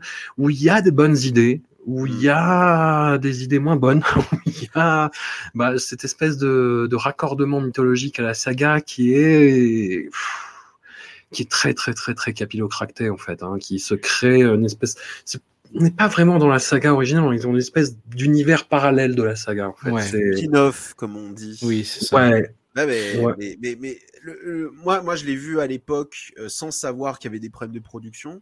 Mhm. Là, je l'ai revu en ayant ça en tête. Euh, finalement, je garde le même avis. Je trouve que c'est un film qui est vraiment très moyen, mais qui, qui, qui, qui n'a rien de honteux. Enfin, ce qui est honteux, par contre, c'est oui. Alors ça, j'avais oublié le prologue. Du coup, je ne savais pas que c'était pas eux. Quand je l'ai revu, je me suis dit putain, c'est filmé comme du Jean-Marie Poiré. Mmh, ouais. Les, les plans sur les visages, j'étais en genre. courte mais focale, ouais, ouais, ouais, non, ouais. Ma femme s'appelle tronçonneuse, quoi. Ah, a une tronçonneuse comme quoi tout est lié, donc euh, ne, ne, ne- ne pensez pas. hein. Surtout, cette scène Euh, est inutile, quoi. Ah, mais Ouais. Incroyable. c'est- alors que euh, on peut la voir, hein, la- la- la- l'introduction qu'ils ont tournée eux. On voit en fait les Orpheus enfants qui assistent, qui voient son père ou je ne sais trop qui qui éviscère un cochon et ils voient la tronçonneuse et ils s'en approchent. C'est tout. Hmm. C'était simple, Hmm. c'était sobre. C'était pas Ah, gâteau d'anniversaire machin avec euh, refaire en plus la scène du dîner. Enfin c'est c'est c'est waouh. C'est c'est sachant que c'est en plus une double introduction parce qu'après il y a encore Ouais. une autre introduction. Mais euh, moi, moi, le problème, c'est que je, pareil, voilà, c'est vrai que ça part de bons sentiments. Il me semblait qu'ils avaient l'air de dire, enfin, j'ai pas relu, mais, mais globalement, le tournage s'était bien passé, mais c'est après, en Mhm. fait, que les choses se sont gâtées. c'est ça. Et euh, mais après, euh, voilà, c'est qu'est-ce qui, qu'est-ce que, qu'est-ce qu'on peut déterminer de ce qui n'est pas d'eux ou là où ça déconne. Le problème, c'est que moi, cette structure en road movie avec euh, ce groupe de de euh, qui s'échappent d'un asile, dont euh, mais on ne nous demande pas directement. hein, c'est un peu euh, Guess Who, quoi. Et Oui, euh, ouais, alors, c'est- alors, c'est- alors ouais. ça, ouais, voilà. Bah, c'est une fausse piste pendant tout le long. hein. c'est ça. fausse bonne idée- c'est la fausse bonne idée du truc. En fait. Et, et euh, moi, j'arrive pas à m'intéresser en fait à ce road movie. Déjà parce que le, le casting sorti de Dorf, Stephen Dorff et de Lily Taylor, qui sont très bien tous les deux. Pff, je- Les jeunes sont pas bons. Les jeunes, C'est les deux plus gros noms du casting aussi. ouais. bah, Et on les voit pas non plus. euh, c'est pas, ils sont pas au centre du film, quoi. Voilà, donc euh, moi j'ai vraiment du mal à m'y intéresser, malgré le fait que je suppose qu'ils ont, ils leur ont laissé toute cette violence assez frontale, euh, et quand même une scène de triolisme nécrophile, à un moment on se dit, ah, quand même, euh, ok. Oui, Le- pre- le- première le- scène de sexe hein, de tout massacre. C'est vrai, et qui, est bien dans le ton, hein, mais euh, moi j'ai vraiment beaucoup de mal à m'intéresser. Et, et cette fin, alors là du coup je sais pas, parce que euh, moi, moi cette manière de montrer Leatherface comme une espèce de fantôme de l'opéra, je j'aime pas du tout cette idée, ça, ça me, Hmm. ça me paraît complètement anti, euh, c'est pas constructif du tout. J'ai vu qu'il y avait une fin rallongée où en fait on le, on le voit en fait après la scène du miroir, en fait on découvre que la, la, la, la fille euh, qu'il a, qu'il a kidnappée en fait est toujours vivante mais dans un état pas possible. Pour être euh, aimable, disons que le- la, la symbolique phallique de la tronçonneuse est réutilisée de manière euh, très distinguée. Et ça, du coup, je sais pas là à cette fin, qu'est-ce qu'il qu'est-ce qu'il voulait, qu'est-ce qu'il ne voulait pas, contrairement au début. Mais euh, mais voilà, le problème c'est que c'est voilà, un film qui je trouve fonctionne qu'à moitié et mais au moins qui ne ressemble pas à un putain de slasher comme euh, comme Oui. la majorité des, des massacres quoi. Je suis d'accord. Ça, ça, ça va être son originalité, c'est-à-dire que, Mm. le, en gros, pour euh, pour resituer le l'histoire, les euh, Sawyer, parce que là on retourne sur les Sawyer, je crois, on n'est plus sur. Les... Alors, alors ce qui est C'est- drôle, c'est C'est plus sur les Hewitt, ouais. reprend Ouais, ouais, la, la temporalité du, du enfin la, la, la chronologie du premier, mais ça prend en compte aussi le, le 3D parce que le personnage Oui. de la mère qui s'appelle euh, Velma, je crois, elle y est justement dans. Ouais, ouais, ouais. Oui, je complètement, ça c'est curieux, je me suis dit tiens, ouais. bon, Oui, ils essaient de raccrocher un petit peu tout. voilà, pas si ça mais, été euh, mais mais oui, en gros, les, les Sawyer euh, sont des enfants quand même qui ne vont pas très très bien, et en fait, ils vont ils vont piéger euh, la fille d'un shérif local euh, qu'ils vont tuer. Et en fait, ce shérif qui était déjà euh, très très, enfin bien bien fascisant, euh, va complètement péter un câble à son tour et euh, va les faire envoyer en institut, donc l'institut Gorman. Et en fait, on comprend que c'est dans cet institut que Laserface va devenir un peu Laserface et euh, à cause de médicaments euh, qui vont l'abrutir un peu. Et en fait, ils, vont s'échapper, c'est-à-dire que la mère va venir pour revoir ses enfants des années après. Euh, elle va créer un scandale qui, qui va, enfin, créer un problème de sécurité, qu'il faut qu'il va y avoir un énorme problème euh, à, à l'institut, et euh, ils vont s'échapper. Et en fait, on va suivre une cavale. C'est ça l'idée du film, c'est-à-dire que on va suivre une cavale, c'est-à-dire qu'il va y avoir une infirmière qui va être un peu prise en otage, euh, quatre des gamins qui étaient internés, et le jeu, ça va être de, de, de deviner, parce qu'au début, on comprend pas trop que c'est un jeu, parce qu'on identifie assez facilement le Laserface. Il y en a un, on se dit ouais, il parle pas et tout, euh, c'est peut-être euh, c'est peut-être lui, et en fait ah, ah, ah non, c'est pas lui, et c'est vrai que c'est c'est pas forcément, enfin c'est une idée un peu étrange parce que ça nous demande de jouer à, euh, à un Mhm. jeu un petit peu morbide de, de, de deviner celui qui va devenir Laserface. Pour le coup, il renouvelle le, le cadre et il y a un truc que j'aurais pu apprécier. euh, on, on- on va me dire que ça y est, je, en- à nouveau, je surinterprète. Je vois des trucs qui ne sont pas dans le film. Mais pour moi, là, il y a une idée qui n'a pas été assez poussée et surtout qui est contredite, hein, aussi en partie par, euh, par la, la nouvelle, euh, par l'intro qui n'a pas été filmée par, euh, par euh, Bustillo et Mori, c'est que grosso modo, c'est euh, l'exercice de la loi, c'est l'État du Texas, c'est les institutions de l'État du Texas et c'est le flic fascisant qui vont faire de Leatherface ce qu'il est. Et euh, l'idée aurait pu être pas mal, mais, mais elle est démontée euh, à plusieurs moments dans le film. Hein. euh, euh, les- enfin, c'est sa famille qui va faire ce qu'il est. Enfin, c'est un, un peu étrange. Il y a quelques trucs qui se mêlent comme ça. Il y, il y a des idées qui auraient pu être, à mon avis, plus développées, plus intéressantes, mais, mais qui ne l'ont pas été. Et bon, bah voilà, que c'est- ça a été charcuté au début et à la fin. Et forcément, bah, ça change aussi un peu l'interprétation de tout ce qui est entre les deux scènes, quoi. Et Après- c'est marrant de voir aussi, euh, sachant que la base c'était l'univers Dooper, que parce que je le recite encore par rapport au 3D, mais il y a, on sent quand même qu'il y a eu une petite influence de Devil Reject encore une fois dans ce côté euh, fou en cavale, mais euh, fou vraiment euh, bien psychopathe euh, vénère, euh, tout le côté macabre. Enfin, c'est, c'est, c'est... on sent qu'une référence rattrape une autre, mais il n'y a pas, euh, voilà, justement ce côté euh, autant couleur qui peut avoir chez Rob Zombie qui fait que on s'accroche à ce qu'on voit. Là, c'est quand même, euh, c'est, c'est, c'est un peu laborieux, quoi. Ah, je retiens quand même que le personnage de Stephen Dorff est plus fouillé, et plus motivé, et plus justifié que Ouais. tout- de toutes les, les autres séquelles, remake, reboot, euh, requel. que Stephen Dorff, c'est un acteur qui a un peu viré euh, John Cusack, Nicolas Cage dans les tréfonds euh, des catalogues VOD, et qui l'a émotivé, en fait. Enfin, Oui, tu, tu le sens, curieux, hein.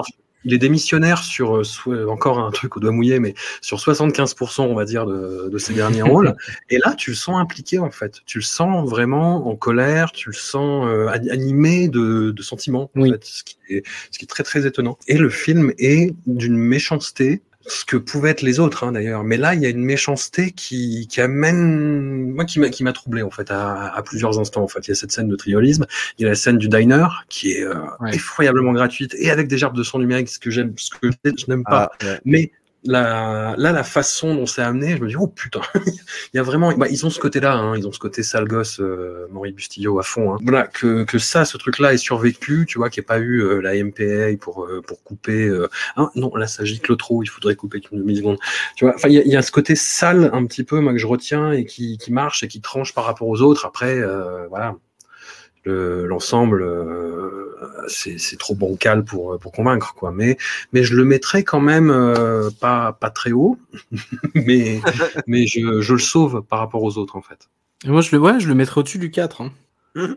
Pour le coup. Entre le 3 et le 4 Ouais, je le mettrais entre le, entre le 3. Enfin, je sais plus ce qu'il y a. J'ai pas tenu toute la liste, donc je sais pas Ouais, alors, exactement. ce le, le classement, pour faire le topo, on a 1, 2, 3. 1, 2, 3, Ouais. 4, en fait. 1, 2, 3, 4. Puis, au commencement, puis, c'est le- l'influence de Jérémy, ça. C'est ça. puis le euh, remake de 2003, puis Texas Chainsaw 3D. Ouais. Ouais, J'ai pas envie de le mettre au-dessus de celui de 2006, mais en même temps. euh, je suis partagé, vous m'avez piégé là. Jérémy, tu le mets où, toi? Je, le- je le mets au-dessus, en tout cas, du, du Nispel et de la version de 2006. Ouais. Euh, parce que même si c'est bancal, au moins, il y a une tentative de faire quelque chose. Mais tu le mets pas au-dessus du 4. Non. Non. Le, le, le 4, c'est mon, c'est mon plaisir coupable. je comprends, je comprends. Voilà. C'est l'abonnement au Figaro que- qui fait ça. Non, mais en vrai, ceci dit, c'est le seul devant lequel j'ai vraiment éclaté. J'ai Ah pleuré de rire à deux reprises hein, devant ce film. Il faut Donc pas C'est vrai que c'est un, argument. Ouais, devant le 4, j'ai pleuré de rire deux fois.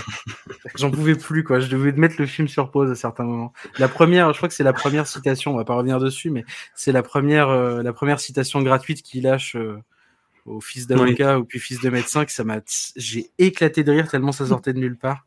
Donc ouais, non, c'est vrai, peut-être après le 4. Ça pourrait être pas Allez. Vendu. Et là, Soudain. et Ouais, là, alors là, euh, soudainement, vous allez pas me dire que vous sauvez celui-là si vous avez pas sauvé celui de 2006. hein. Je vous en vouloir. Nope. Alors, nous arrivons au dernier rejeton, bâtard, horrible, consanguin, dégueulasse, de, de cette saga, Texas Chainsaw Massacre, un troisième reboot, du coup. Troisième ou quatrième? Non, troisième reboot de la saga. Grosso modo, euh, il ne s'est rien passé. Il y a eu juste le, premier massacre à la tronçonneuse. Et nous arrivons, la ellipse temporelle qui ne tient pas aussi, nous arrivons à l'époque contemporaine avec des jeunes gens qui débarquent euh, bah, dans la ville euh, où se cache encore Leatherface. Et ils arrivent pour gentrifier, parce que ce sont des jeunes d'aujourd'hui qui, ont, des- qui ont des Snapchat et qui ont des TikTok. Ils ont Leatherface versus J'aime bien. TikToker. Voilà, ce sont des influenceurs. Alors, le pitch, why not? C'est c'est drôle, ça Oui, peut être drôle. Il y, a eu des, il y a eu des hippies, donc pourquoi pas Tout à fait. des- Ah, voilà. mais ça ça pourrait être une actualisation valable hein, euh, si Bah ça oui, suivait derrière. hein. Voilà, on a Fede Alvarez à la production, ce qui a enjaillé pas mal de gens à l'annonce du projet, hein, parce que Fede Alvarez, on lui doit le, le remake d'Evil Dead, euh, qui moi m'avait pas mal impressionné au Cinoche, que j'ai pas revu depuis. Mm. Ah oui, que Il était vénère. hein. Il était Il très était très très énervé. Ouais. On lui doit euh, Don't Breathe, euh, voilà, euh, bon gars, Fede Alvarez. C'est vrai que pour parler de gentrification, c'était le thème de Candyman 2021 et c'était pas mal traité dans Candyman 2021. Ah oui, Candyman Noir 2021 est très bien. C'est pas le sujet, François. T'es obligé de me laisser là-dessus. C'est un, c'est un, c'est un autre débat. Et hum, alors, euh, il y, il y a eu des échos de production qui n'étaient pas très heureux. C'est-à-dire qu'il y avait Ouais. deux réalisateurs qui étaient prévus à la base, qui se sont vite barrés apparemment. Il y a eu euh, la page trivia IMDB du film qui a été retouchée euh, juste avant la sortie in extremis. C'était que des, euh, des fun facts pas très fun pour les, pour les communicants, on va dire. C'est-à-dire, il y a eu ces deux réals qui se sont barrés en courant. Il y a eu une projection test désastreuse à l'issue de laquelle ils ont retourné des trucs. Il y a eu et tous, tous ces tous ces fun facts ont disparu. Et, et puis il y a le film quoi. Il y a le film qui, très honnêtement, moi, a été le plus balisé que j'avais vu. C'est-à-dire que visuellement, on va dire que c'est correct, mais c'est vraiment pas passionnant. Il se passe pas grand-chose en termes de réal, en termes d'interprétation. Pareil, enfin le, le, le casting pourrait être sympathique, mais euh, il y a quand même une, une tendance à la tétarisation, tu vois, de vraiment des tétards. Mais au milieu de ça, il y a euh, Elsie Fisher qui jouait dans, le film de Bob Burnham, Eighth Grade, et qui est une actrice avec un physique un peu atypique, mais qui est hyper intéressant et qui est une super bonne comédienne. Il y a, euh, alors c'est l'acteur de, de Wrong Cops, moi ça m'a halluciné, qui reprend le rôle bon de Leatherface, l'espèce de flic euh, à, lu- à lunettes un peu cradingue. c'est lui? C'est lui, Ah c'est. Leatherface. Ouais. Et tu te dis, ouais, mais, mais pourquoi pas? Il y a un comeback d'un personnage du premier, voilà, qui, qui, qui Pire Ouais, comme- ne servait à rien. Est-ce C'est que déjà élu pire comeback de 2022, hein, je suis désolé. Mais- Voilà. Et euh, moi, c'est ce que je vous ai dit euh, en, en- en douce avant que vous ne voyiez le film. Euh, Il y a un moment où le film passe de mai à va te faire foutre. Ouais, bah, on le voit dans et le c'est la scène du bus. C'est la Ouais, scène du bus où il y a ce putain de truc où euh, arrive en fait dans un bus avec plein de petits jeunes euh, et en fait il commence à les massacrer à la tronçonneuse et il y en a qui le filment au téléphone et euh, on voit un écran Snapchat avec euh, Leatherface et- qui tue des gens et avec marqué OMG is this for real? Et va te faire foutre. Mais surtout Avec avant ça, cœurs. ouais, Et avec le des pire. cœurs, ouais. Mais avant ça, même euh, quand euh, les Leatherface montent dans le bus, ils se mettent, enfin leur, leur principal moyen de défense, c'est de le filmer. Comme ça, si jamais il fait quelque chose, il se fera cancel, il sera victime d'un bad buzz. C'est quand même assez incroyable. Et le, le, le, le sou- Ce qui, ce qui est dingue, c'est qu'en plus, cette scène, au final, si le ton du film aurait été approprié, why not, en fait? Parce Oui. que je rappelle, hein, j'en avais parlé, mais dans le Hooper, il y avait une scène euh, qui, qui- qu'on peut voir, mais qui est devenue inexploitable, où à un moment, la famille massacrait des footballeurs dans un car. Et c'est pas Ouais. un clin d'œil, apparemment, c'est vraiment euh, du hasard. Euh, parce Pourquoi que voilà, la peine de 2 se renseigner, tu vois le 2 était dans un mode cartoon. Hmm. Mais là, il y y a un truc qui, qui est dingue. Mais là, là, je vais dire des horreurs sur le film. Ça va être. euh, Ce qui est fou, c'est que déjà au bout de deux minutes, en fait, il y a rien qui va. C'est- c'est- c'est- déjà, ça, ça donne quand même l'aperçu. C'est-à-dire comme le film s'ouvre sur un, un documentaire, euh, enfin un fake documentaire qui remet du coup les, les circonstances du premier film, donc blabla, euh, hein, et, euh, et C'est un on- peu la mort des parents de Bruce Wayne. euh, On en a marre Ouais, en fait de, ouais, ce, de ce truc. Et puis il y a ce, ce, ce dézoom et on se rend compte qu'on est dans une boutique et que le, le, le, le coin a profité un petit peu de la tragédie. Donc on a cette espèce de truc à la scream avec la marchandisation du, du massacre. On se dit bon, pourquoi pas?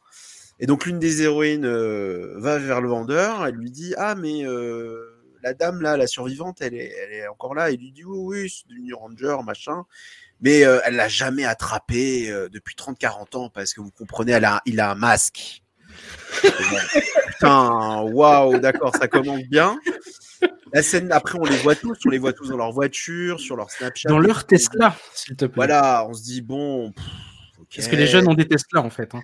À partir Ouais. de 20 ans, si t'as pas de Tesla, c'est fini. ça, tu, tu, tu n'es rien. Et euh, ils sont. Alors, le truc, c'est qu'ils ils essayent de les rendre sympathiques. En fait, sympathiquement. euh, Enfin, je sais pas comment on pourrait dire, j'allais dire sympathiquement insupportable, mais, mais en fait, c'est pareil. C'est-à-dire que dès qu'on les voit, on se dit non, mais on n'a pas envie de leur laisser euh, la vie sauve, quoi, ces gens. Sauf la pièce rapportée, qui est une espèce de. de de pseudo-emo girl avec des cheveux dans les yeux, qui a une cicatrice, qui, qui n'écoute la musique, euh, qui avec toujours des écouteurs sur les oreilles.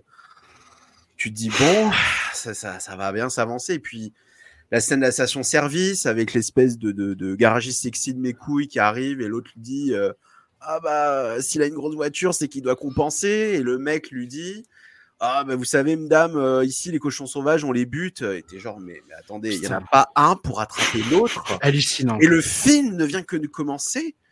Et ensuite, on a cette idée. Alors, la ville fantôme, très bonne idée. Pourquoi pas? Bon, alors, des TikTokers qui rachètent une ville fantôme, euh, bon, non. Mais c'est pareil, il fait rien. C'est pas quoi C'est faire de la cuisine sont pas censés faire de la cuisine Oui, bah, pff, oui, C'est mais après, voilà, un resto ou un délire comme ça. Ouais, bon, c'est pas trop. On- À vrai dire, on s'en fout parce que de toute On façon, on fout voilà, euh, crevez tous. Euh, la ville fantôme, c'est quand même un garage, un cinéma qui de toute façon pourrait être euh, une épicerie que ça changerait rien, et un orphelinat où en effet se cache Leatherface. Et alors là, moi, j'ai crié de toutes mes forces parce que je ne m'attendais pas du tout à voir Alice Cridge, qui est une, une actrice que Mm. j'adore. Sauf Ouais. que il faut quand même le dire. Tout ce qu'elle fait dans le film, c'est dire le N-word et crever en gerbant sur le tapis. Donc, putain, mais prendre Alice Cridge pour lui faire faire ça. Et donc, on apprend que Leatherface est toujours vivant, on ne sait pas comment. euh. Alors, dans, je, je précise que dans la hum, interview, justement, qui a été publiée récemment dans Mad, le, le mec dit Oh, bah, vous savez, euh, on n'annule pas les suites, euh, mais euh, disons que Leatherface, il est resté sage pendant 30-40 ans. Genre, mais de ma gueule, là.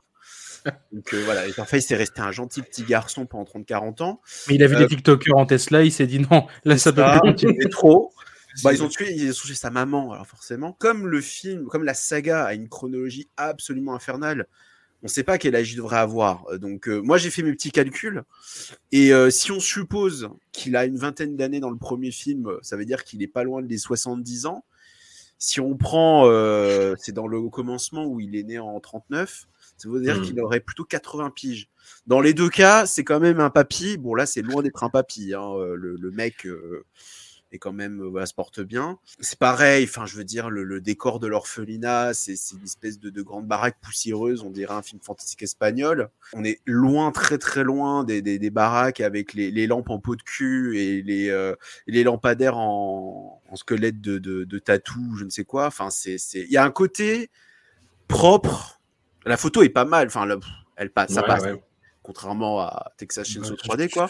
Vraiment Mais- moche, mais honnêtement. c'est tellement. euh, Puis la, la- Hugo a une autre euh, vision de la scène, mais cette fameuse scène de la fosse sceptique là, euh, j'ai vraiment l'impression que c'était oh le film il est quand même pas très sale. Bon attendez, on va faire un petit truc random pour que les gens se disent c'est un peu crade quand même. Mais c'est c'est c'est infernal parce que vraiment le, le, le- le problème du film c'est que si il avait eu une, un ton satirique comme le deuxième, ça aurait pu marcher. Mais il veut, il veut faire du, voilà, il veut, voilà, on va faire un film avec des TikTokers, on va les dégommer, ah, ah, ah. Euh, le personnage de la traumatisée qui amène cette sous-intrigue ça c'est, elle a réchappé d'un massacre à la Columbine, mais alors la, la- la direction de ces sous-intrigues, j'étais effaré, je, je- incroyable. Je, je sais pas comment on peut faire des choses comme ça maintenant. Et en fait, plus le film avance et plus il devient non seulement, bah, ça devient un slasher euh, dégénéré parce que c'est sans doute le plus gore, je crois, de toute la saga. Euh, Mais on en a, c'est pareil, on en a rien à foutre, c'est-à-dire ils se font tous démastiquer, découpés, euh, écrabouillés. On est là, on se dit bon, ok. Et, euh, et en fait, ça devient odieux, en fait. C'est ça le gros problème. C'est que c'est le film devient odieux. Et contrairement à toi, François, moi, la scène, parce que la scène du bus, elle a été spoilée par le trailer, donc euh, j'étais préparé. Ce qui est hallucinant. Vraiment- Ce qui est hallucinant, parce que Voilà. putain, la, scène est honteuse et en plus ils la mettent en avant, quoi. Moi, c'est la, la, la, c'est vraiment la toute dernière scène finale qui est un, je, je Ouais. précise, c'est un effet, ca- post- c'est un, effet carré. Je ne savais pas qu'on en faisait encore en 2022. Euh, qui est peut-être le pire que j'ai jamais vu de toute ma vie. Genre, C'est cynique. incroyable. C'est vraiment, je, je, je, je, t'emmerde, mais genre, mais d'une puissance. J'étais effaré. Je me suis dit, waouh, le film est déjà au plus bas, il, est au sous-sol, et là, c'est bah, la fausse sceptique. Voilà, c'est incroyable. Vraiment, je, je. Et aussi, dernier petit truc, puisque tu disais que il y avait eu en effet des infos sur le film qui ont été laguées. euh, Donc, c'est deux mecs qui auraient réalisé le film à la base, dont j'ai oublié le nom malheureusement, qui avait fait un autre film qui n'est pas sorti, qui s'appelle The Dig, qui a l'air Mhm. plutôt pas mal.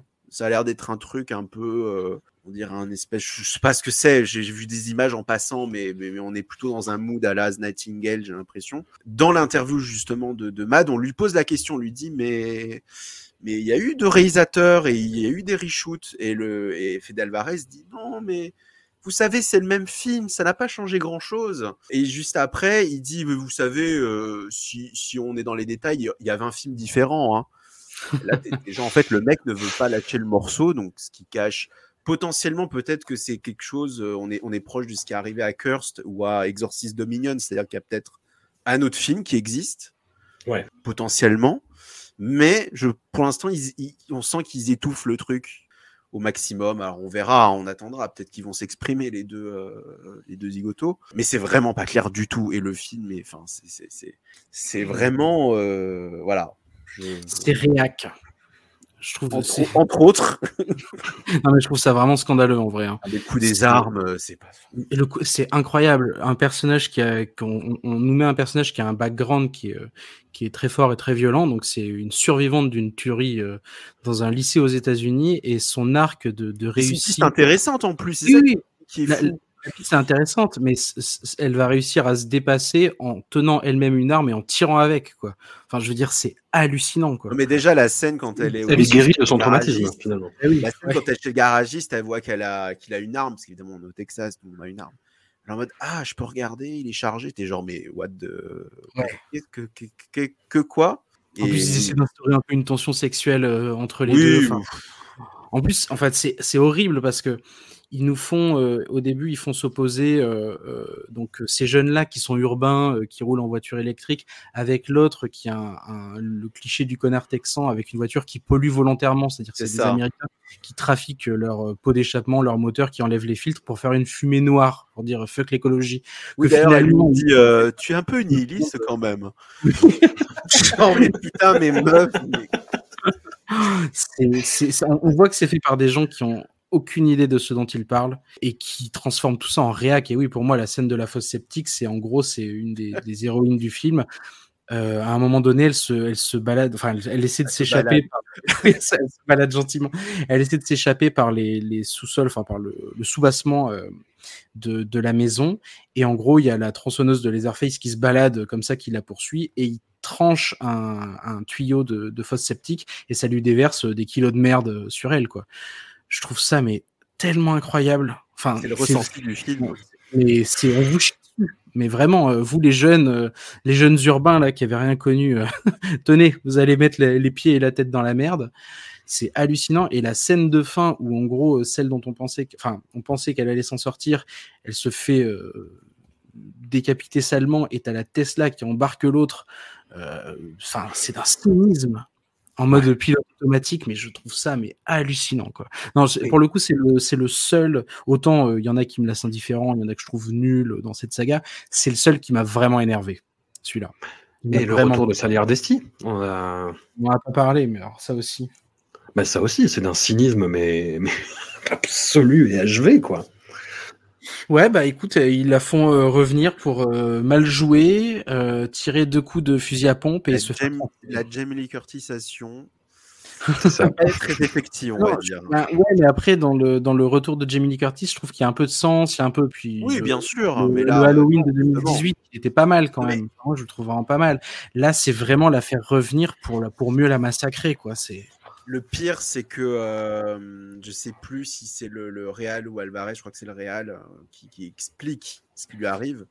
Et il est un peu en mode euh, bon, euh, elle sait pas trop quoi faire au final. Est-ce qu'elle doit venger? Est-ce que ça a un sens? Et il dit un truc du style finalement qu'elle meurt, c'est peut-être mieux comme ça. Et t'es genre, mais. Pardon? Putain. Donc voilà. Voilà. Je- je- Sachant que le mec qui, les a, qui a remplacé les, les, les deux frangins, David Blue. moi, Garcia. Moi, moi, je David Blue, euh, moi ça me suffit. David Blue Garcia. Bon, voilà.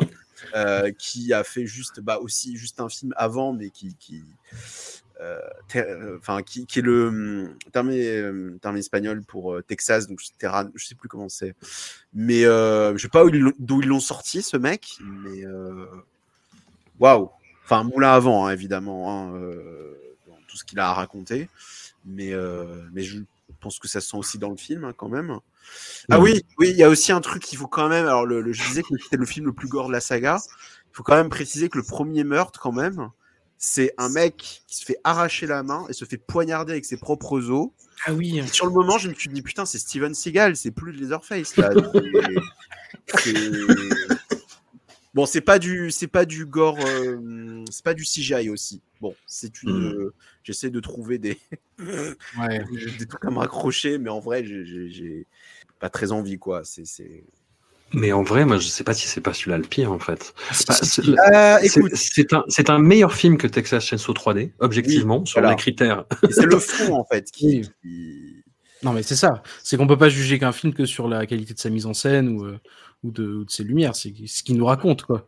Et comment il le raconte et pourquoi et, et, de quelle façon. Enfin, c'est. Ouais, moi je le mettrais en dernier. hein.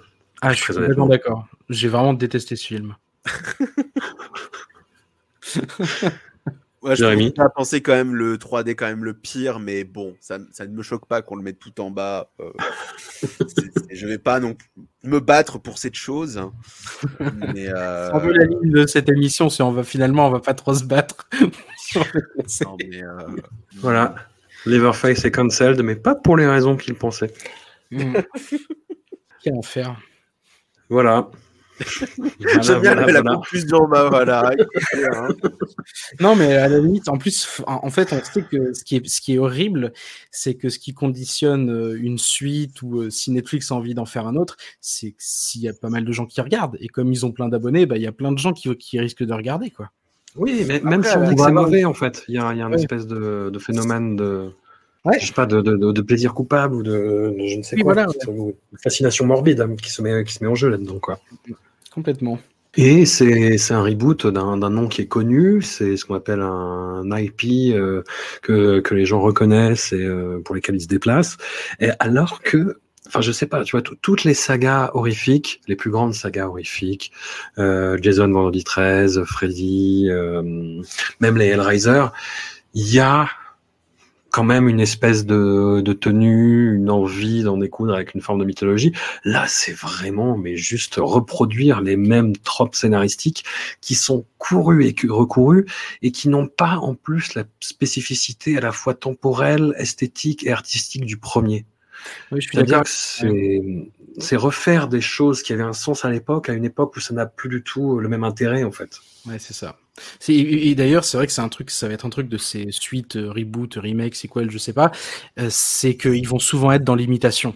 Il y a plein de trucs qui vont être dans l'imitation. Ils vont être prisonniers de certaines séquences qui sont beaucoup trop fortes.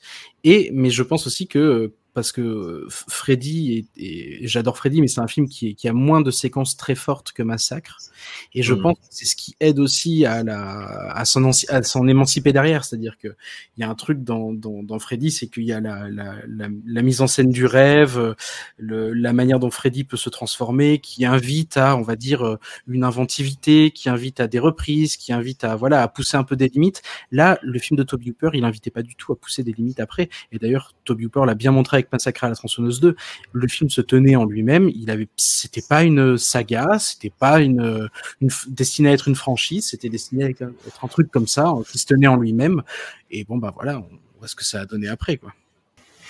C'est un peu une exploitation à la Michael Myers en fait, avec Ouais, des, oui, euh, ça. une espèce de figure euh, im- immatérielle. Un peu intangible aussi. euh, sur la mythologie ou. Mais ouais, mais le truc, c'est qu'aussi Michael Myers, il était immatériel de base. Il y avait Mhm. quelque chose d'un peu immatériel. Et Leatherface, il l'est pas du tout. Leatherface, Oui. en fait, ce qui fonctionne, c'est qu'il est ancré dans une époque. Et comme on essaie de nous le réactualiser et de le sortir de son époque, comme tu disais, François, ça, ça fonctionne pas. Il faut, il faut juste faire autre chose. Et c'est pour ça aussi, peut-être que la tentative de 2017, il y avait peut-être quelque chose de, de- d'essayer de dire les choses autrement ou de, de le réactualiser, mais, mais ça marche pas. Ouais. Laissez On- tranquille, par pitié. oui, c'est un truc que on veut dire, c'est ça. On a exploré de fond en comble donc cette euh, trahison du titre le plus emblématique de la filmographie de Toby Hooper. On a exploré dans l'épisode précédent sur Toby Hooper bah, la période la plus faste de sa filmographie. On se retrouve dans quelques semaines pour euh, appuyer sur les sur les plaies, pour, pour arracher les croûtes, pour euh, bah, parler de la deuxième partie de la filmographie de Toby Hooper, qui est un, un réalisateur qu'on je, suis assez content parce qu'il y a des euh, pas mal d'auditeurs qui du coup ont, ont redécouvert ou découvert certains films de la filmographie de Toby Hooper et qui dépassent justement ces- ces- cette image de, de type un peu spoilé et voilà d'un- d'un- d'homme d'un seul film exactement ouais. Ouais. et hum, voilà qui, dé- qui découvre un artisan talentueux qui a fait des films euh, très étonnant. Pour, euh, je, je repense à Life Force et je souris bêtement, évidemment. Mais euh, voilà, bah, il y, a, il y a même un camarade qui a redécouvert le, le premier Poltergeist et qui ont été très contents. Donc, écoutez, je sais pas s'il y aura autant de, de plaisir dans la deuxième partie, mais on essaiera de, de garder la tête froide. Voilà. Ouais. Un immense merci à vous et à très vite.